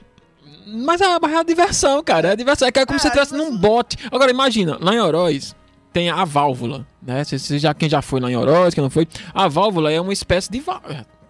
Dizendo, é uma A válvula. válvula é uma válvula. É, é um cano gigantesco lá no fundo do açude, né? Gigantesco mesmo, assim, de uns 6 metros de largura, sabe? E essa válvula, elas abrem, né? Tem um- uma casinha só pra, né, pra, pra usar a maquinário dessa válvula e tal, pra abrir, pra fazer uma espécie de rio, né? Pra, ah, como é que eu posso dizer? Pra irrigar, né? E que onde vai abastecer as cidades abaixo do açude de Oroz e tal, aquela coisa. E a válvula eles aumentam, diminui a vazão de acordo com a, o, o inverno, o que precisa e o que não precisa. E aí essa válvula, né, ela é perene, ela não para. É sempre aberta, tem que seja um pouquinho. E aí, é- abaixo dessa válvula tem o tuninho, tinha o tuninho e, e a correntezinha, que são dois lugares pra gente tomar banho. A correntezinha, de outra história aqui do sítio. Bicho, é que ele deveria ter muita história, mas vai, continua aí. a correntezinha é um lugar que é mais aberto, tem um balneáriozinho e tal, é bem legal. E eu vou já falar sobre ela, mas antes tem o tunim, que era um lugar onde tinha umas pedras mais feias, sabe, mais revoltas. E nessas pedras tinha inclusive uma parte que a água tinha furado uma pedra e feito um caminhozinho assim por dentro da pedra que saía embaixo, sabe? Ah, vi vídeo de gente que entra nesses caminhos. né? É, desse jeito. E era muito legal você fazer isso, sabe? A gente fazia muito isso. Mas eu tenho um burro de medo quando eu vejo esses vídeos aí. É, mas, mas bicho, não sei, dá uma adrenalina boa, sabe? De você fazer isso. E quando você é criança inconsequente, não tem medo de morrer, você nem pensa em morrer, você faz mesmo. E a gente vinha, né? A gente vinha é, é, entrar pela parte de baixo e saía na parte de cima, que era uma, uma- onde saía. Era assim, a gente entrava pela parte de baixo do buraco, aí fazia um L pra cima, e a gente saía, a parte de cima, era, era a cachoeira passava por cima, sabe? Você ficava embaixo da água, assim, era bem bonito. E a gente fazia muito isso, sabe? Era bem legal. E, e é, é, daí pra baixo, é, como a- a- tinha muita pedra, a correnteza ficava muito forte. E aí a gente gostava de fazer o quê? A gente descia do tuninho e ia até a correntezinha de boia. Só que, mano, tem aquelas cenas de rafting, né? Que passam na televisão, os caras. tchá, pá, e- Aquilo Só- ali. Imagina aquilo ali numa boia. Dois cabos, porque se fosse só um se fudia, porque você pegava muita velocidade, não dava pra ir só um. A gente, pelo menos essa consciência a gente tinha. Tinha ir dois. Embaixo, só pedra fina, assim, as pedras, assim, os bicos de pedra. Vai, isso vai dar pra, pra abrir um- um- uma. Exato, Pra abrir uma vagina na perna do cara. sabe, assim, eu não podia cair da boia. Não podia, meu irmão. Era a única regra pra sobreviver era não cair da boia. Só que também tinha que ter cuidado pra boia não rasgar. Porque se uma, uma boia pegasse numa bicha dessa, e a gente descia, mano, ia até a correntezinha e era aquela emoção, sabe? A gente descendo. E aí, às vezes, enganchava no mato, né? No, no- nos juncos que tinha lá nas coisas. E a gente chegava na correntezinha. E a correntezinha era o lugar mais tranquilo, que a gente ia pra brincar mesmo, pra brincar do podre. Na- no Tunim tinha uma pedra que era gigante. A gente pulava lá e tinha um espaço do tamanho dessa mesa aí que tu tá, Alexandre. Que era o único espaço que você podia cair. Todos os outros eram pedra. e a gente tinha que pular lá de cima e cair lá nesse lugar. Pof! Eita. Hit one kill. Era exatamente. E a gente pulava, mano, só pelo, sabe, pelo. Mano, só quem faz entende o que é o rush da adrenalina, sabe? Essa injeção de adrenalina que você sente quando você tá fazendo essas coisas. E é muito viciante, sabe? É aquela coisa de você, caralho, mano, eu quero de novo. Você, você fica lá em cima, você fica se cagando de medo e você quase não vai. Mas quando você faz, que chega lá embaixo, a adrenalina tá no seu corpo, você quer fazer de novo. E aí, mano, Esse sou eu no Arajara em 2008 querendo descer no toboágua que desce direto. exato, é desse jeito. Só que o tobogã é mais seguro, né? Porque você sabe onde é que você vai dar Segura e tal. cacete, meu filho. Da última vez que eu fui, um cara saiu, tinha uma dobra que tava levantada, meu amigo. ela Abriu uma. Ave Maria, O não. cabo saiu vermelho, meu amigo. As costas que vermelhas. pariu, não. Mas no nosso caso é porque era rio, né? Óbvio. Pessoas já tinham pulado e já conheciam e já diziam, tem que pular aqui. Mas é, não tinha esse negócio, né? E aí tinha na- no Tunim tinha essa pedra gigante e tinha até o- um- uma, uma caverna, né? E tal, bem legal lá que a gente às vezes entrava e tal. Eu tinha nojo só do chão da caverna, mas o resto. E tinha na correntezinha que era mais aberto, né? Ela passa, a correntezinha ela vinha, dividia o rio em dois, depois juntava de novo. E essa pedra que dividia o rio em dois era a pedra do super-homem. Eita, mas a pedra do super-homem, galera que tá assistindo aí de Oroz sabe qual é. Tem o ombro do super-homem e tem a cabeça do super-homem. Aí você vai pelos níveis, né? Quando você tem mais medinho, você vai no ombro, pula do ombro. Depois, quando você chega lá na, no- na cabeça do super-homem, irmão, a lá, a lá é adrenalina, meu irmão. Você pula lá de cima, é mais ou menos um segundo, segundo e meio de queda, mas parece que passou 20 horas. Você caindo, passa a sua vida na, na sua cabeça, assim, ai, pô, cai. Macho, e o, o, nível mais hardcore é você pular de ponta da pedra do super-homem. Você pula de frente, assim, ah, macho, era muito foda, muito foda. E aí tem um amigo nosso, que eu não lembro nem o nome dele hoje, que o apelido dele é Luke Zero, até hoje. Luke zero, sorte zero. Porque ele gastou toda a sorte dele numa queda que ele sofreu de cima da cabeça do super-homem o cara escorregou, porque a gente pulava, né? E subia molhado. E aí as, vai ficando molhado, as pedras vai escorregando. E ele escorregou, mas E bateu, saiu batendo nas pedras. Pá, pá, pá, pá, e caiu. Era pra que, morrer. Quebrou duas costelas e o braço. E não morreu. Não morreu, sobreviveu. Eita, sobreviveu. Não, ele gastou toda a sorte que ele tinha. Luke zero. Ele tá com a sorte zero hoje. Ele não, pode, ele não pode mais cair de uma escada, não. Se ele cair, ele morre. Pode não. Se tu picar, é fácil ele morrer.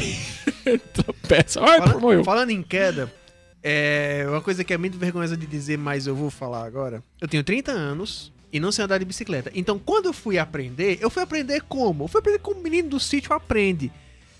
É indo pro mato de aprender. Então, fui eu e meu irmão. Na época que o pai tinha uma pampa, hoje em dia ele tem um Fiat Uno quadradão e tal.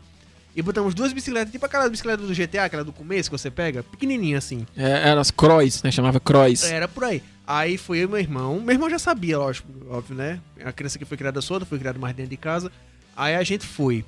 Aí quando o pai chegou na entrada do sítio, que tem a pista e tem a estrada de terra, tem na entrada ali. Ele tirou a bicicleta de cima da, a, da pampa e disse: Ó, vocês dois vão de bicicleta até a casa, eu vou na frente no carro. E foi. Só que ele foi, um, ele foi um pouco mais na frente. Ele não chegou primeiro que a gente na casa. Ele foi para acompanhar a gente. Aí meu irmão foi. E ele sabia quando apertar o freio, quando não apertar, quando acelerar, quando desacelerar. E o besta aqui não sabia. Aí. chegou uma hora que tinha uma ladeira que era quase uma queda. A bicha era de jeito assim, ó. Aí meu irmão foi descendo ele foi apertando o freio para diminuir a velocidade para não descer de uma vez. E o besta aqui saiu embalado. Essa bicicleta começou a tremer, começou a tremer, bater em pedra. E quando eu pensei que não, a bicicleta foi pra um lado, eu fui pro outro, eu fui. Parecendo uma estrela do mar, de braço e perna aberta. Eu me ralei todo e. Ai, Aí, meu Deus. Meu pai que tava um pouco mais rápido lá, veio. Como é que tu não aperta a porra do freio, pô? Tu vai descer a ladeira sem apertar o freio, cara? Eu cheguei mancando, parecendo que tinha sofrido, sei lá, tinha caído numa montanha, meu amigo. Eu cheguei lá na casa e meu pai brigando. E meu irmão passou por mim, andando de bicicleta normal, achando a maior graça. Fez igual o do Pepino lá. Ô, Pepino! Bra... Começou a contar aquele pau desse carrinho e pensou que não... E depois dessa, nunca mais tentei aprender a, aprender a andar de bicicleta, porque foi um trauma. Porque, meu puta que pariu, bicho. Eu era pra ter batido a cabeça numa grota, num pedaço de galho. Que esse ah, sítio, aquela estrada de terra é só terra. terra eu lembrei. Terra, pedra e, mar, e galho. Bicho. Lembrei agora da história da quinta e última. É, quinta, deixa eu ver aqui, um, dois, três, a quarta. A quarta e última temporada da, das brincadeiras da Coab, quando eu era moleque. Que era do conto. Brin de, brincar de conto. Carteira de cigarro. No de conto. Conto, carteira de cigarro. A gente ah, achava. Sim. É, a gente achava as carteiras de cigarro, é, abria. Abria a carteira de cigarro, catinga de, de, de, cigarro subindo das carteiras de cigarro, mas era bom. Você porque eu, eu tenho um cheiro bom, um, um, uma lembrança boa disso por causa duas disso. carteiras de cigarro nessa época que tinha muita. Que era, era, tipo aquela carta mais fácil de achar no, no bolo do baralho, que era a Derby. A Derby. tinha uma outra. Qual era Mistral. Outra? Isso. Mistral. Derby é, Mistral era o mais minha, fácil. Minha tia tinha uma chamada Camel, foi a mais Camel, rara que eu encontrei. Camel. É, hoje em dia Camel é mais fácil, né? Mas é porque, é exatamente, era os mais populares, mais baratos, né? A galera fumava. Depois veio o S, né? Mas aí. Era o S Derby a mais. A mais o S Derby, Mistral. É. E aí depois a gente. O que, que a gente fazia, né? É, as carteiras de cigarro, a gente abria a carteira de cigarro, depois fazia dobrava, e aí fazia como fosse dinheiro, né? E aí juntava os contos. Aí quando a gente fazia isso, ganhava o nome de conto. É por isso que eu falei conto. Uhum. Era os contos. Tem quantos contos? Tem cinco contos. Vamos apostar. Uhum. Vamos dar dois contos, cinco contos. É, e, pega chinelão, não. É, exatamente, jogava chinela. Aí a gente botava os contos, né, com a pedrinha em cima, dentro de um triângulozinho, e ia jogar a chinela. E aí quem jogasse a chinela e tirasse os contos, ganhava. Eu era bom até nessa brincadeira, bicho. Eu tenho uma mira boa pra acertar a chinela. Pois é, eu sempre fui mediano, nunca fui bom, aí também não era tão ruim. De qualquer maneira, nunca fui muito bom nessas coisas. Mas, mas eu achava bom, era, sabe o quê? Caçar os contos. Procurar. E aí eu e um amigo meu, é, Evandro, né? Lá de Oroz, Vandim. Né? Nós temos um pequenininho chamado Vandim, um galalau. Vandim, uhum. a gente ia de bicicleta. Aí ia na minha bicicleta, e aí ele ia dirigindo e eu ia no guidão da bicicleta. E a gente ia Eita, pros. Receita pro desastre. É, receita pro desastre, é, exatamente. A gente ia por todos os buracos de Oroz. Quanto, quanto pior o buraco, mais sujo e escondido, mais conto carteira de cigarro tem. Obviamente que eu tenho lixo, né? Você acha esconde. E a gente sabia todos os buracos de Oroz pra caçar conta. Era muito engraçado. Teve um dia que a gente foi se meter num buraco lá que era assim. Lá tem. tem assim, é uma cidadezinha pequena, né? Que ela é praticamente no meio de uma vala entre duas serras, né? Oroz. E tem os altos, né? O alto, o alto do Custódios e o alto, que eu esqueci o outro nome agora. No alto dos Custódios, que é esse que a gente ia, tinha um que era no pé da serra, né? E o pessoal jogava mais lixo lá, não chegava né, saneamento básico, e ficava toda uma bagaceira. A gente só ia direto lá. Primeiro lugar que a gente ia era lá. E achava contra o Oscar. Lembra do Oscar? Essa do Oscar eu não tô lembrando. Era uma carteira de cigarro que tinha o desenho de um Oscar dourado. Deixa eu botar aqui para o pessoal de casa ver aqui. A Alexandre tá procurando aí também. Eu vou aproveitar é, e vou. Tô... Vou aproveitar e vou mostrar o pessoal aqui. Cigarro. Como eu disse, a, na época, para mim, a mais rara era a, a Camel que minha tia tinha trazido, acho que foi de São Paulo. Pronto, Camel, Camel é. Porque o Camel, ele é uma das carteiras que existe até hoje. Ah, agora eu lembrei, eu tô vendo aqui que tem a dourada e tem a, a azul, né? Isso, ah. nessa época só tinha a dourada. Olha aí, eita caramba, agora veio uma nostalgia agora na minha cabeça com é, essa imagem. Acho que essa eu tinha, viu? Eu tinha o S-Derby, tinha Malboro também. Olha isso, mano, Oscar. Olha aí, galera, vocês estão vendo aí pra agora. Você vê, crianças, como é, como é que era a nossa época. A gente colecionava carteira de cigarro fedida daquele fio de 4.700 substâncias tóxicas e nós dedo. colecionando essas merda. Era assim, e o Oscar era mais valiosa. Um Oscar valia 5 derby. Eu lembro muito bem. Um Oscar valia 5 derby. Então a gente, quando achava uma dessa aí, ah, meu Deus, era uma, uma coisa de outro planeta mesmo. E aí a gente ia caçava, né? E que a gente fazia? Tá, abria essa carteira, tinha toda uma técnica para dobrar, fazer a, dobrar, a dobragem dessa carteira e virar o conto e a gente apostar. E aí teve um belo dia nesses altos, né? Você imagina, né? Ladeiras e mais ladeiras. E a gente foi descer uma ladeira. Assim, quer que não sabe bicicleta? Tem seu freio. Mas quanto mais peso tem na bicicleta, ou na moto, ou no carro, caminhão, menos freio ela pega, né? Quanto mais peso tiver. E aí, uma bicicleta não é feita para andar com duas pessoas, três pessoas, né? E aí ele. A gente ia descendo uma ladeira, meu irmão. Essa ladeira era mais ou menos uns. É, vamos dizer assim, se 90 graus é caindo, vamos dizer que elas eram 70 graus. a Maria pro limbo, né? Exatamente. E aí a gente desceu essa ladeira, certo que a gente ia descer a ladeira só na emoção. Uh! Mano, bate... batendo Exato. Agora tu imagina, periferia de cidade pedra de calçamento. Não existia nem asfalto. Pedra de calçamento. Calçamento, pedra de calçamento solta. Bateu na pedra de calçamento que empenou a janta. Nós saímos. os caras dançando atrás da bicicleta. Se fodeu. Exatamente, nós caímos só o resto, velho. Só o resto, meu Deus do céu. Aquelas crianças magras que quando cabe é pato só osso no chão, não tem, mar... não tem e carne. E o nós somos tão ruins que não quebramos nada. Dos, dos dois. Bicho, dois. Criança, bicho, tem uma resistência absurda, é impressionante. Mas se fosse hoje em dia, de que eu tinha morrido. Porque eu não tenho essa sorte, não. Meu irmão, que queda desgraçada da porra, velho. E aí era essas nossas aventuras pra caçar conta. Era isso que eles faziam. Agora deixa eu perguntar uma coisa. Você já quebrou o carro ou a moto do seu pai brincando com seu irmão? Não, não. Eu já, bicho. Eu e meu irmão dentro do carro do meu pai. Isso já tinha mudado da, da Pampa para o Fiat atual que ele tem agora. Nós dois dentro do carro e meu irmão não sabe dirigir. Hoje ele sabe dirigir, hoje ele não, não comete mais uma besteira dessa. Mas a gente ferra a besteira de, de, de soltar o freio de mão. E como é que era a casa? A casa é aqui, aí tem a estradinha, e aqui tem uma ribanceira. Se não fosse o portão de concreto, que estourou o retrovisor traseiro, nós tínhamos descido aquela ribanceira até chegar no açude. Mas é, é, foi tão inocente. O que, que ele faz acontecendo puxar isso aqui? Pum! Passou do freio de mão. só o freio da, do carro só. Só começou a descer. E parou. Pá! Aquele pipoca atrás. Quebrou. É, bicho, eu acho que meu irmão ele queria levar surras por mim, porque. Ele te protegia, mas dizia, não, bata nele, não bata em mim, a culpa foi minha. Não, eu era irmão menor, ele devia ser o contrário, ele devia ser, se foda isso, mesmo. eu nunca pois é. Mas, é, eu e meu irmão, a gente fazia muita, muita bagaceira. eu tenho uma assim parecida, mas a gente já era adolescente. Mano, ah. minha, minha adolescência foi a época que eu mais corri isso de vida na minha vida. Na adolescência, quando a gente fazia essas coisas de pular, de lugar. E aí teve um dia que meu amigo Tito, Lívio, pegava, pegou o carro da mãe dele. E era um golzinho bola. Gol bola, pra quem não sabe, é o gol de 95 para baixo, aquele quadradinho, né, e tal. Esse tipo de carro era da época que se você tivesse com o carro desligado, ele travava a direção. Você virava, ele travava, teco, dava uma travada e pronto. E aí a gente ia andando, sendo besta, escutando música, no, no, no na, na, sonzinho de fita, escutando música, aquela emoção, tá, anos 90 e tal. Aí a gente, de repente, a gente foi pegar uma banguela descendo e eu não sei porque teve a ideia de desligar o carro.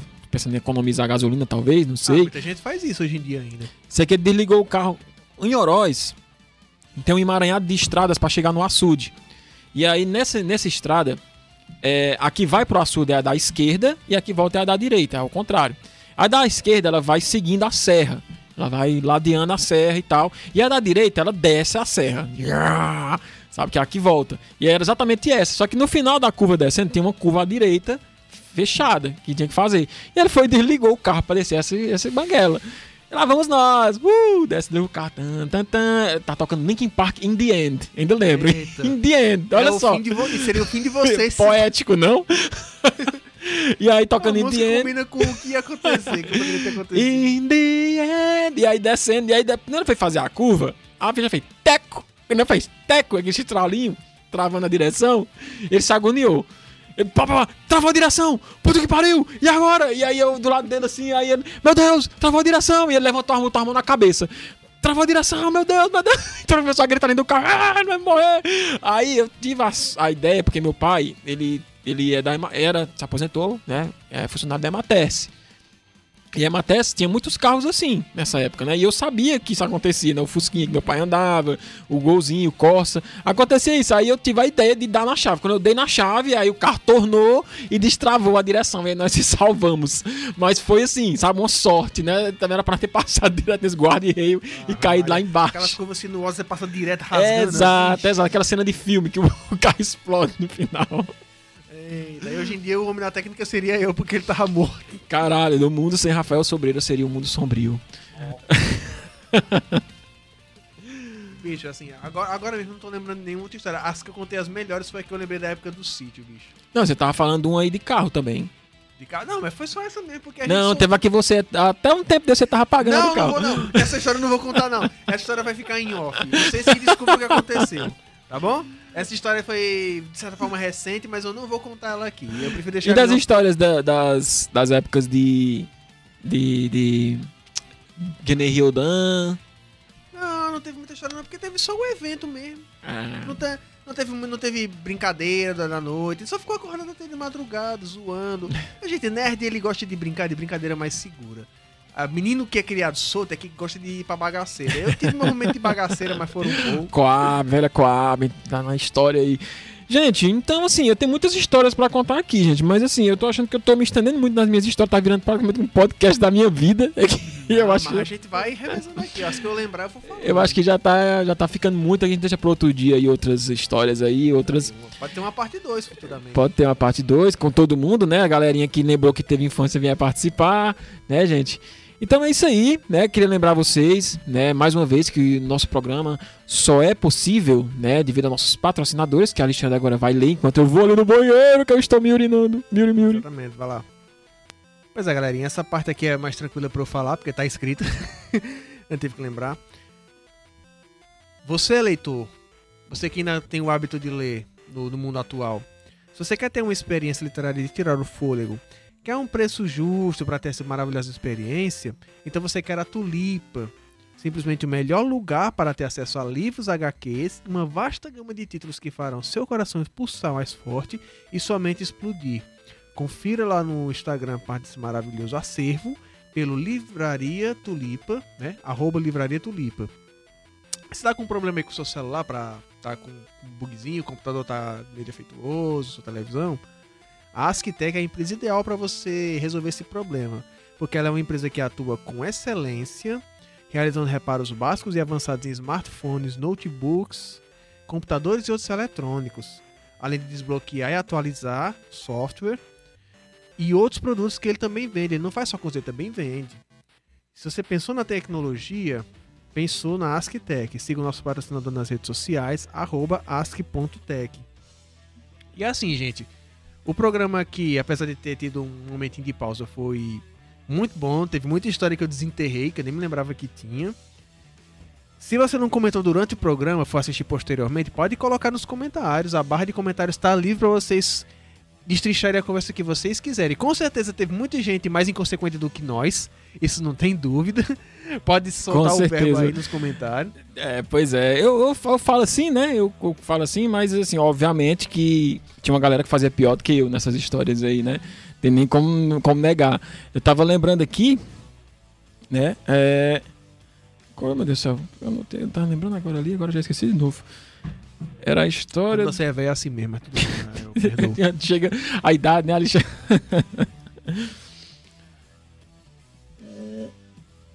Dá uma ativada aí na memória com um pouquinho de suquinho. Um suquinho, suquinho mágico do, do, do Asterix. Asterix. Não, é. Essas histórias assim, né, gente, que a gente conta, né, da nossa infância. É, é sempre interessante, que a gente esquece, né? Vai ficando e a gente vai deixando. Eu tô nas minhas considerações finais, viu, Alexandre? Aqui é. Não, o programa tá bom, mas tá precisando terminar, né? É, infelizmente, aqui, eu tenho muitas histórias aqui contadas aqui, né? É, por exemplo, a história do Mané Pezinho. No começo do programa eu disse que ia contar. Então tem que contar, né? Eu falei no começo do programa, eu tenho que contar agora, senão vai ficar sem graça, né? Mané Pezinho era para terminar nosso programa hoje, pra vocês terem uma ideia do nível de desgraça que era a infância nos anos 90, é, principalmente na Coab, esse lugar sombrio da infância das crianças do mundo inteiro, era uma brincadeira onde a gente brincava usando a rua. É, os dois lados da rua. Tem vários que a gente usava assim, né? Tinha o Mané Pezinho, tinha o Queimada, Sete Pecados, né? Sete Pecados aí, para quem não sabe, também é uma brincadeira que é muito contato físico. Mas o Mané Pezinho era o seguinte: tinha uma pessoa que era o Mané Pezinho. Ele era o que ficava no meio da rua. E as crianças tinham que ficar atravessando de um lado pro outro, né? De um pé só. Elas tinham que atravessar de um lado pro outro usando um pé só. Ou seja, igual o Saci, né? Mané Pezinho.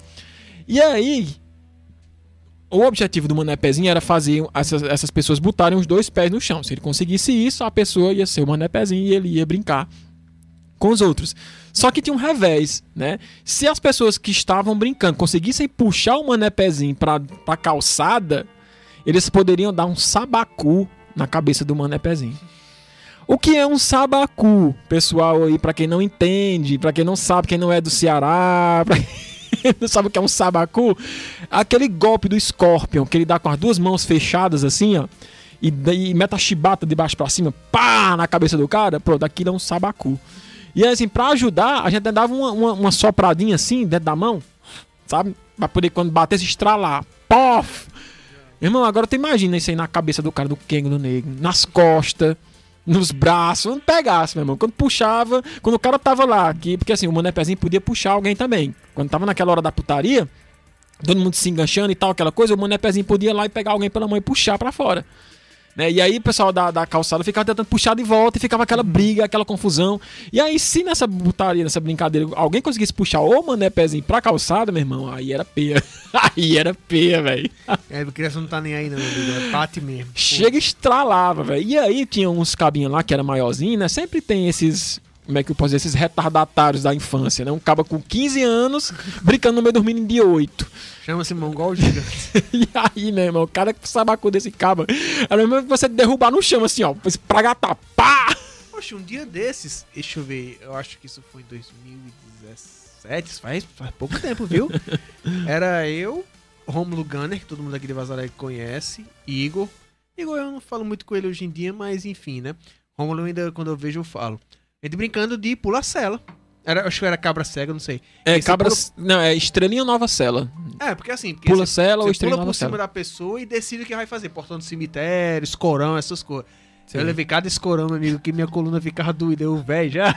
Na nossa época, essa é, a gente chamava lá cada, cada brincadeira pessoal em, em, cada cidade tem um nome diferente né as crianças fazem essa essa né essa mitologia né essa brincadeira lá onde eu morava essa brincadeira tem o nome de estrelinha nova cela e era aquele esquema a pessoa se abaixava né ficava em posição de 90 graus, segurando nos joelhos, e a pessoa pulava por cima, né? Com as duas mãos, não era isso? Alexandre, Isso, abria, isso. abria as pernas. das costas e escolhia o que ia fazer. Ah, Abrindo as pernas. cemitério. Você tem que atravessar com a porta fechando assim. Ou então escorão, o cara vinha no encontrão né, atrás do cabo e escolhia. É, no nosso, a O gente que doía tinha. mais ele escolhia.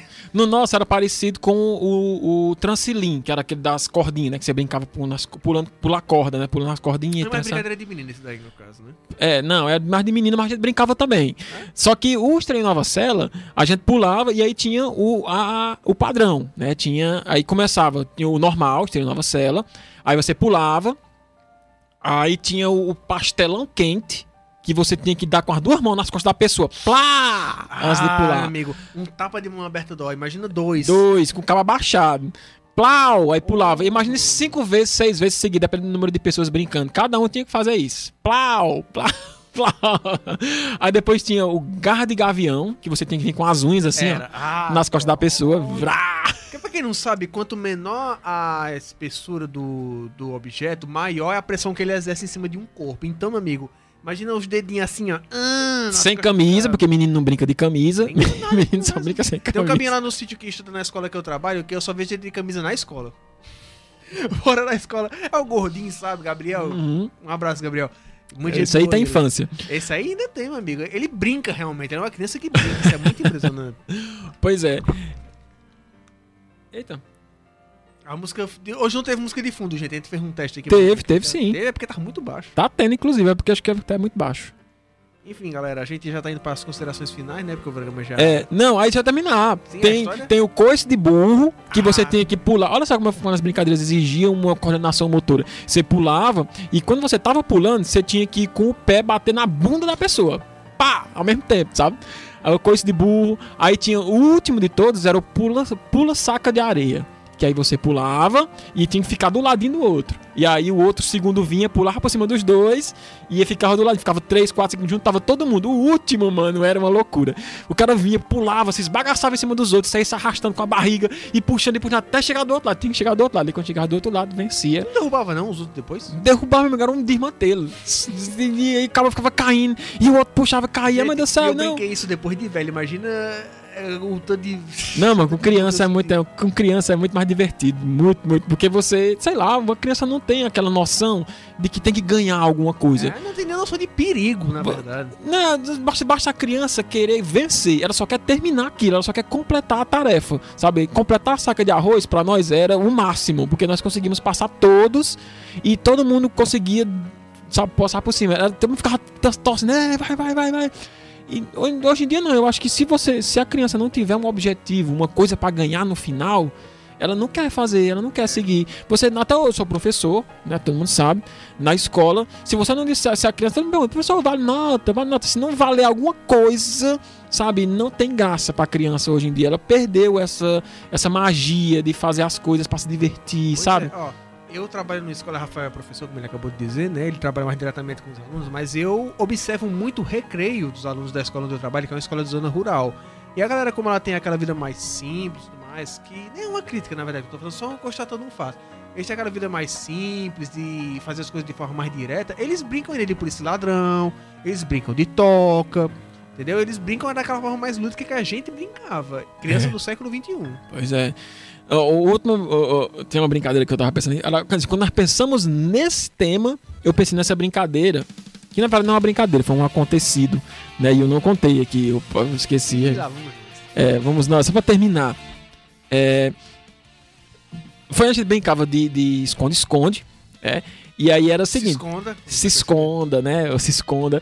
E aí era o seguinte: tinha o mais ruim, a moleque mais ruim, eles faziam o seguinte: quando o cabo começava a contar, né? Tu não sabe como é que funciona a brincadeira de esconde-esconde, né? Alguém conta e os outros se escondem. Geralmente a gente contava num poste, né? Botava a carinha no poste e os outros iam contar que é pra ninguém ver. E aí, a galera se esconder. E tinha um abençoado que sempre corria pra cima do poste. Subia no poste lá em cima, Subia subi- no poste? subia no poste, ficava em cima da porra, ficava em cima da pessoa que tava contando. Quando a pessoa dizia, lá vou eu, ele já dizia, por Deus, me salvei. Porque ele tava já agarrado Ah, no mas aí poste. é roubo. Aí não pode, não. Pode, não é contra as regras. Não. Não. Mas peraí, o cara tá no lugar que tá contando e não pode. Ué, não tem regra co- contra isso. Ele tava lá. Ele tá- a regra era a seguinte: Coitado Você- café com leite, viu? é, a regra era a seguinte: você tinha que encostar no poste e se salvar. Era essa. Se você. Tinha gente que ficava com a mão no poste, já esperando o cara tirar a cabeça e dizer, lá vou eu. Só pra poder se salvar. Só que eh, os mais hardcore subiam em cima do poste, pra você ter uma ideia. Né? Um poste que passa, sei lá quantos mil volts, né? Num poste desse. Na- Milagrosamente o concreto isola, não sei como, mas. E a gente. Não, não é porque tem umas coisinhas lá. Fio terra, né? É, não, não é fio terra. Tem uns negocinho lá que eles olham que é de porcelana, enfim. Coisas técnicas. Mas, mas a questão é: se esse moleque subisse um metro pra cima, ele morria torrado ali em cima. Sabe? É por isso que eu disse, eu tenho sorte. Como é que eu sobrevivi a essa minha infância, minha amiga? Eu tenho muita sorte, velho. E aí teve um dia que a gente, na minha rua, o poste era na frente. Era assim, minha- de três toques, teve três toques, era uma brincadeira tinha de cima. também, tinha o queimada. E fica pra outra história, pra outro momento Um, aí. dois, pum! É, tinha, tinha o, o Sete Pecados. Ainda vou dar essa dica para as crianças lá da escola que eu trabalho. Vamos brincar de três toques aí, vocês pegam a bola. Não, ensina os sete pecados. Sete pecados é assim: você pega uma bola e aí, e aí a pessoa joga pra cima a bola e diz o nome de alguém. E aí as pessoas têm que correr, fugir dessa bola. E a pessoa que foi chamado o nome tem que pegar a bola. E quando essa pegou, a pessoa pegar a bola, todo mundo, ela manda todo mundo parar. Parou! E aí todo mundo tem que parar onde tava. E aí essa pessoa pode dar sete passos e jogar a bola. Se você for acertado pela bola, você ganha um pecado. Se você errar a bola, você ganha um pecado. Se você completar sete pecados, você vai pro paredão, levar sete boladas de cada pessoa que tá brincando. Maria, esse é paredão. É os sete pecados. Uma delícia de brincadeira. Silvana, que é a minha chefe, ela adora essa dica. Assim, era bom. Nunca vi ninguém se machucando, leva a bola, ficar bolinha, vermelho. bolinha, aquelas Bola de plástico, é, fica vermelho, dói, arde, mas não mata ninguém. É. gatas, não tem nem perigo. Aí, tem, aí teve um dia que a gente tava brincando de se esconda. E aí a gente foi se esconder e assim, como eu, como eu falei, na minha rua era valendo tudo, amigo. Subia muro, ia pra trás de casa, subia árvore, sabe? Se escondia dentro de casa de gente. Era um desmantelo, velho. Desmantelo, desmantelo. E aí teve um belo dia que a gente se, se juntou 13 pessoas em cima do muro da mulher. Caiu? A gente tava. É o muro de trás, sabe? O poste é na frente, passa pelo muro, vai lá pra parte de trás, debaixo de uma- de uma mangueira lá, e era tudo escuro. E aí você só vê a sombra das pessoas. E a pessoa que tava contando ficava olhando e vendo as sombras. Quem é? Quem é? Quem é? Quem é? E vendo a sombra das pessoas. E a gente em cima desse muro, balançando pra lá e pra cá, pra lá e pra cá. Meu irmão, óbvio que esse muro caiu. É óbvio que esse muro caiu. 13 criaturas, cada uma pesando uns 30 quilos, fazendo força sobre um muro de tijolo. balançando e se empurrando. Mano, esse muro caiu, nós caímos, esse muro caiu em cima de nós. E menino de por baixo, menino por cima. E aquele desmantelo, meu Deus do céu, fulano do céu, caiu, não sei o que, não sei o que, não sei o que. meu Deus do céu. Quando saíram arranhados das, dos tijolos caindo. Arranhado nós saímos, mas por incrível que pareça, todo mundo saiu bem, só com arranhão, ninguém se quebrou. Então não, você que eu tenho sorte, amigo. Foi, é Deus, é São Jorge que é meu protetor, que me ajuda desde essa época, só pode ser, porque Ele não pode não. ali, Essa criatura me dá um trabalho da porra. É, isso aqui é dos meus clientes mais difíceis. Os outros aqui são de boa. Isso aqui eu tenho que colocar na, na parte especial que, é que dá mais trabalho, rapaz. É uma galera aí. Isso aqui. Ô Arcanjo, Rafael, pra que tu foi dar nome pra essa criatura? Isso aqui é cliente gold. pois é, gente. Teve o que considerar, né, gente? É como, a gente, como eu tô falando aqui. É uma sorte. Né, da minha vida eu estar vivo hoje aqui contando essas histórias pra vocês, Alexandre também, da mesma forma ali, né, a gente né, tá contra as estatísticas aqui, né, matematicamente nós deveríamos estar mortos e enterrados toda a vida, Eu deveria ter morrido afogado e tô com a cabeça com traumatismo craniano. Eu deveria ter morrido afogado, eu deveria ter morrido esmagado, eu deveria ter morrido queimado, que eu tenho uma queimadura que tem 30% do meu corpo aqui, passei dois meses sem Eu andar, queimei o- a perna no cano numa moto. Pense no. Até hoje eu me queimei com álcool, Eita, queimei- Zagal. pegou fogo. Eu já eu deveria ter morrido de, de, de pancada, de queda. A gente brincava, eu não cheguei a contar aqui minha fase de Jackass da minha adolescência. Jackass, todo mundo sabe o que é Jackass, né? Eu Aquela- já bati a cabeça caindo da pia, mas acho que não chegou a fazer. Eu criancinha, eu olhei pro chão e só fui. vrum. Eu já bati, eu, eu já sofri uma queda, bati a cabeça e ralei minhas costas todas. E no dia que eu fui receber minha formatura do nono ano. Eita, que evento, viu? Fui, eu fui igual um robô, assim, ó. Sempre me mexer com as costas todas raladas, cheio de curativo. Ah, a professora entregou o canudo meio esquisito.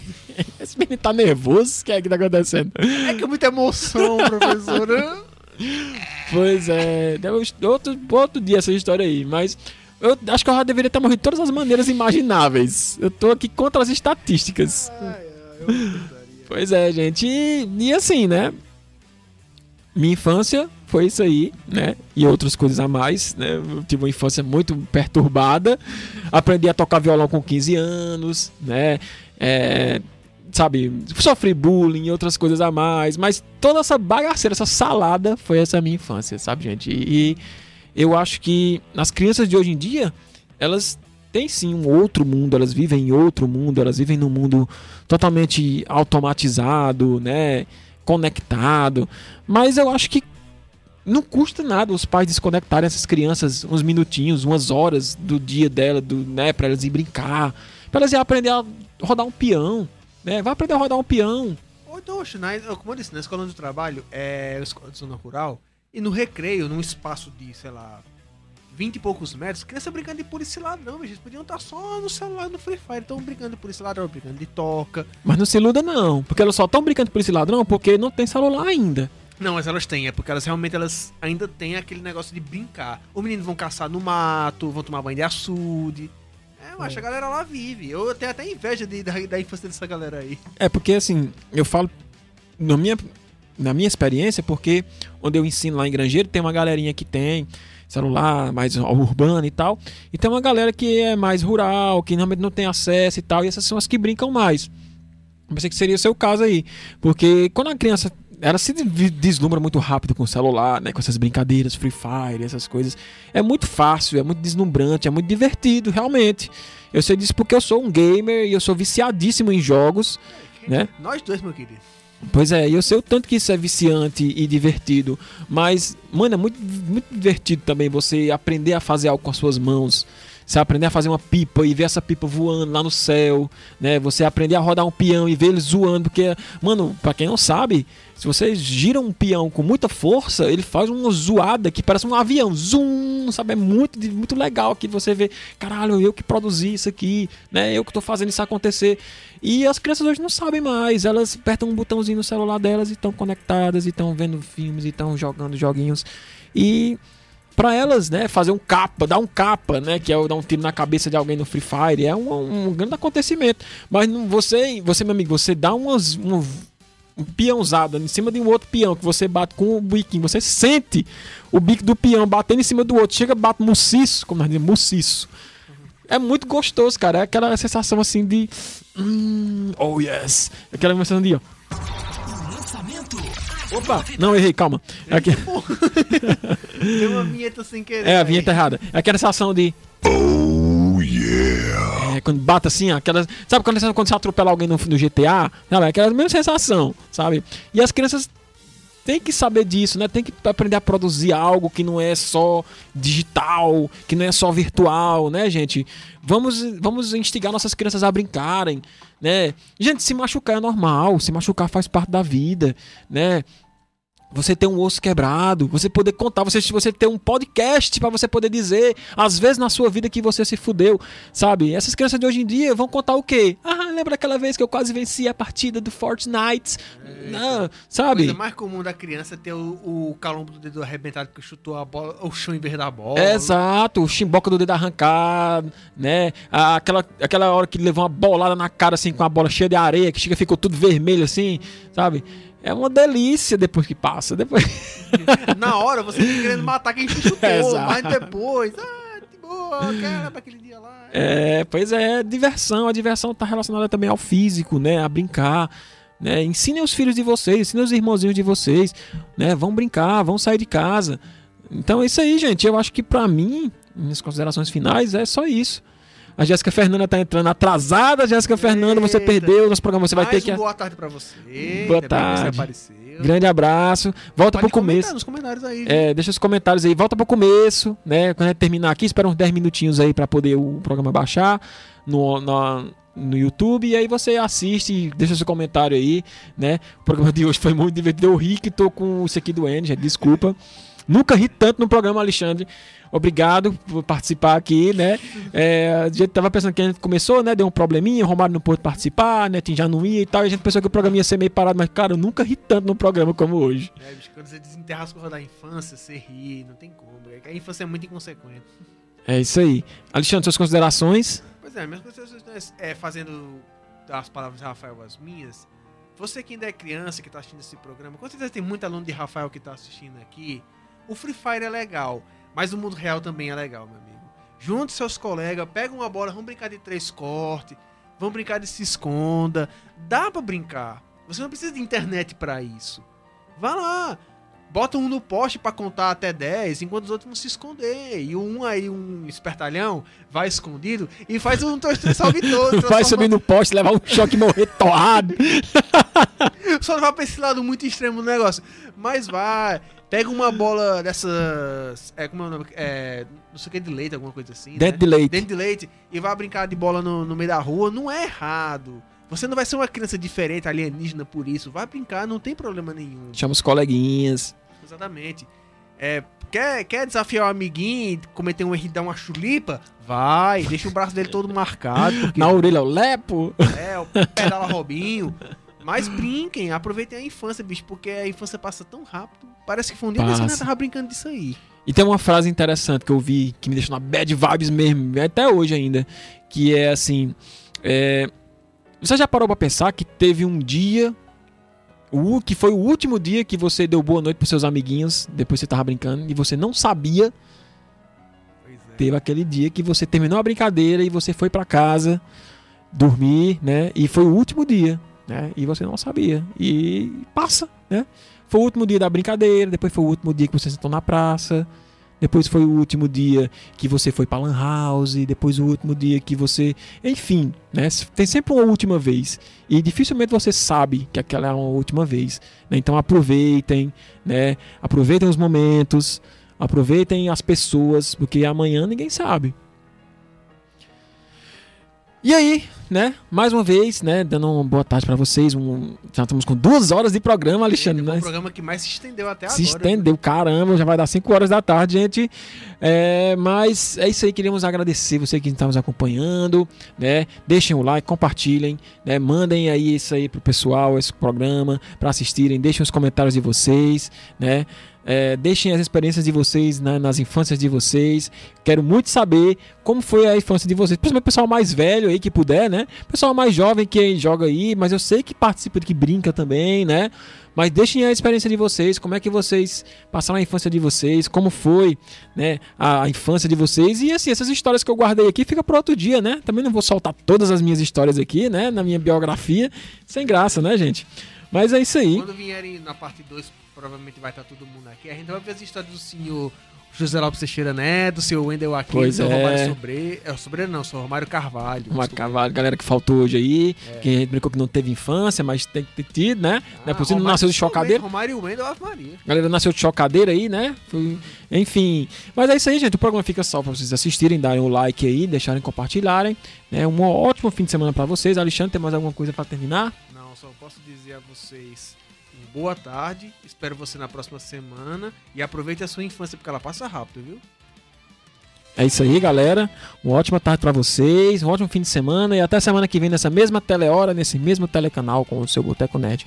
E para terminar, Alexandre, queria deixar aqui o último brinde, né, para o nosso é, peraí, deixa eu procurar o nome dele aqui, gente. Só sei que ele foi baterista do Foo Fighters, do Foo Fighters, né?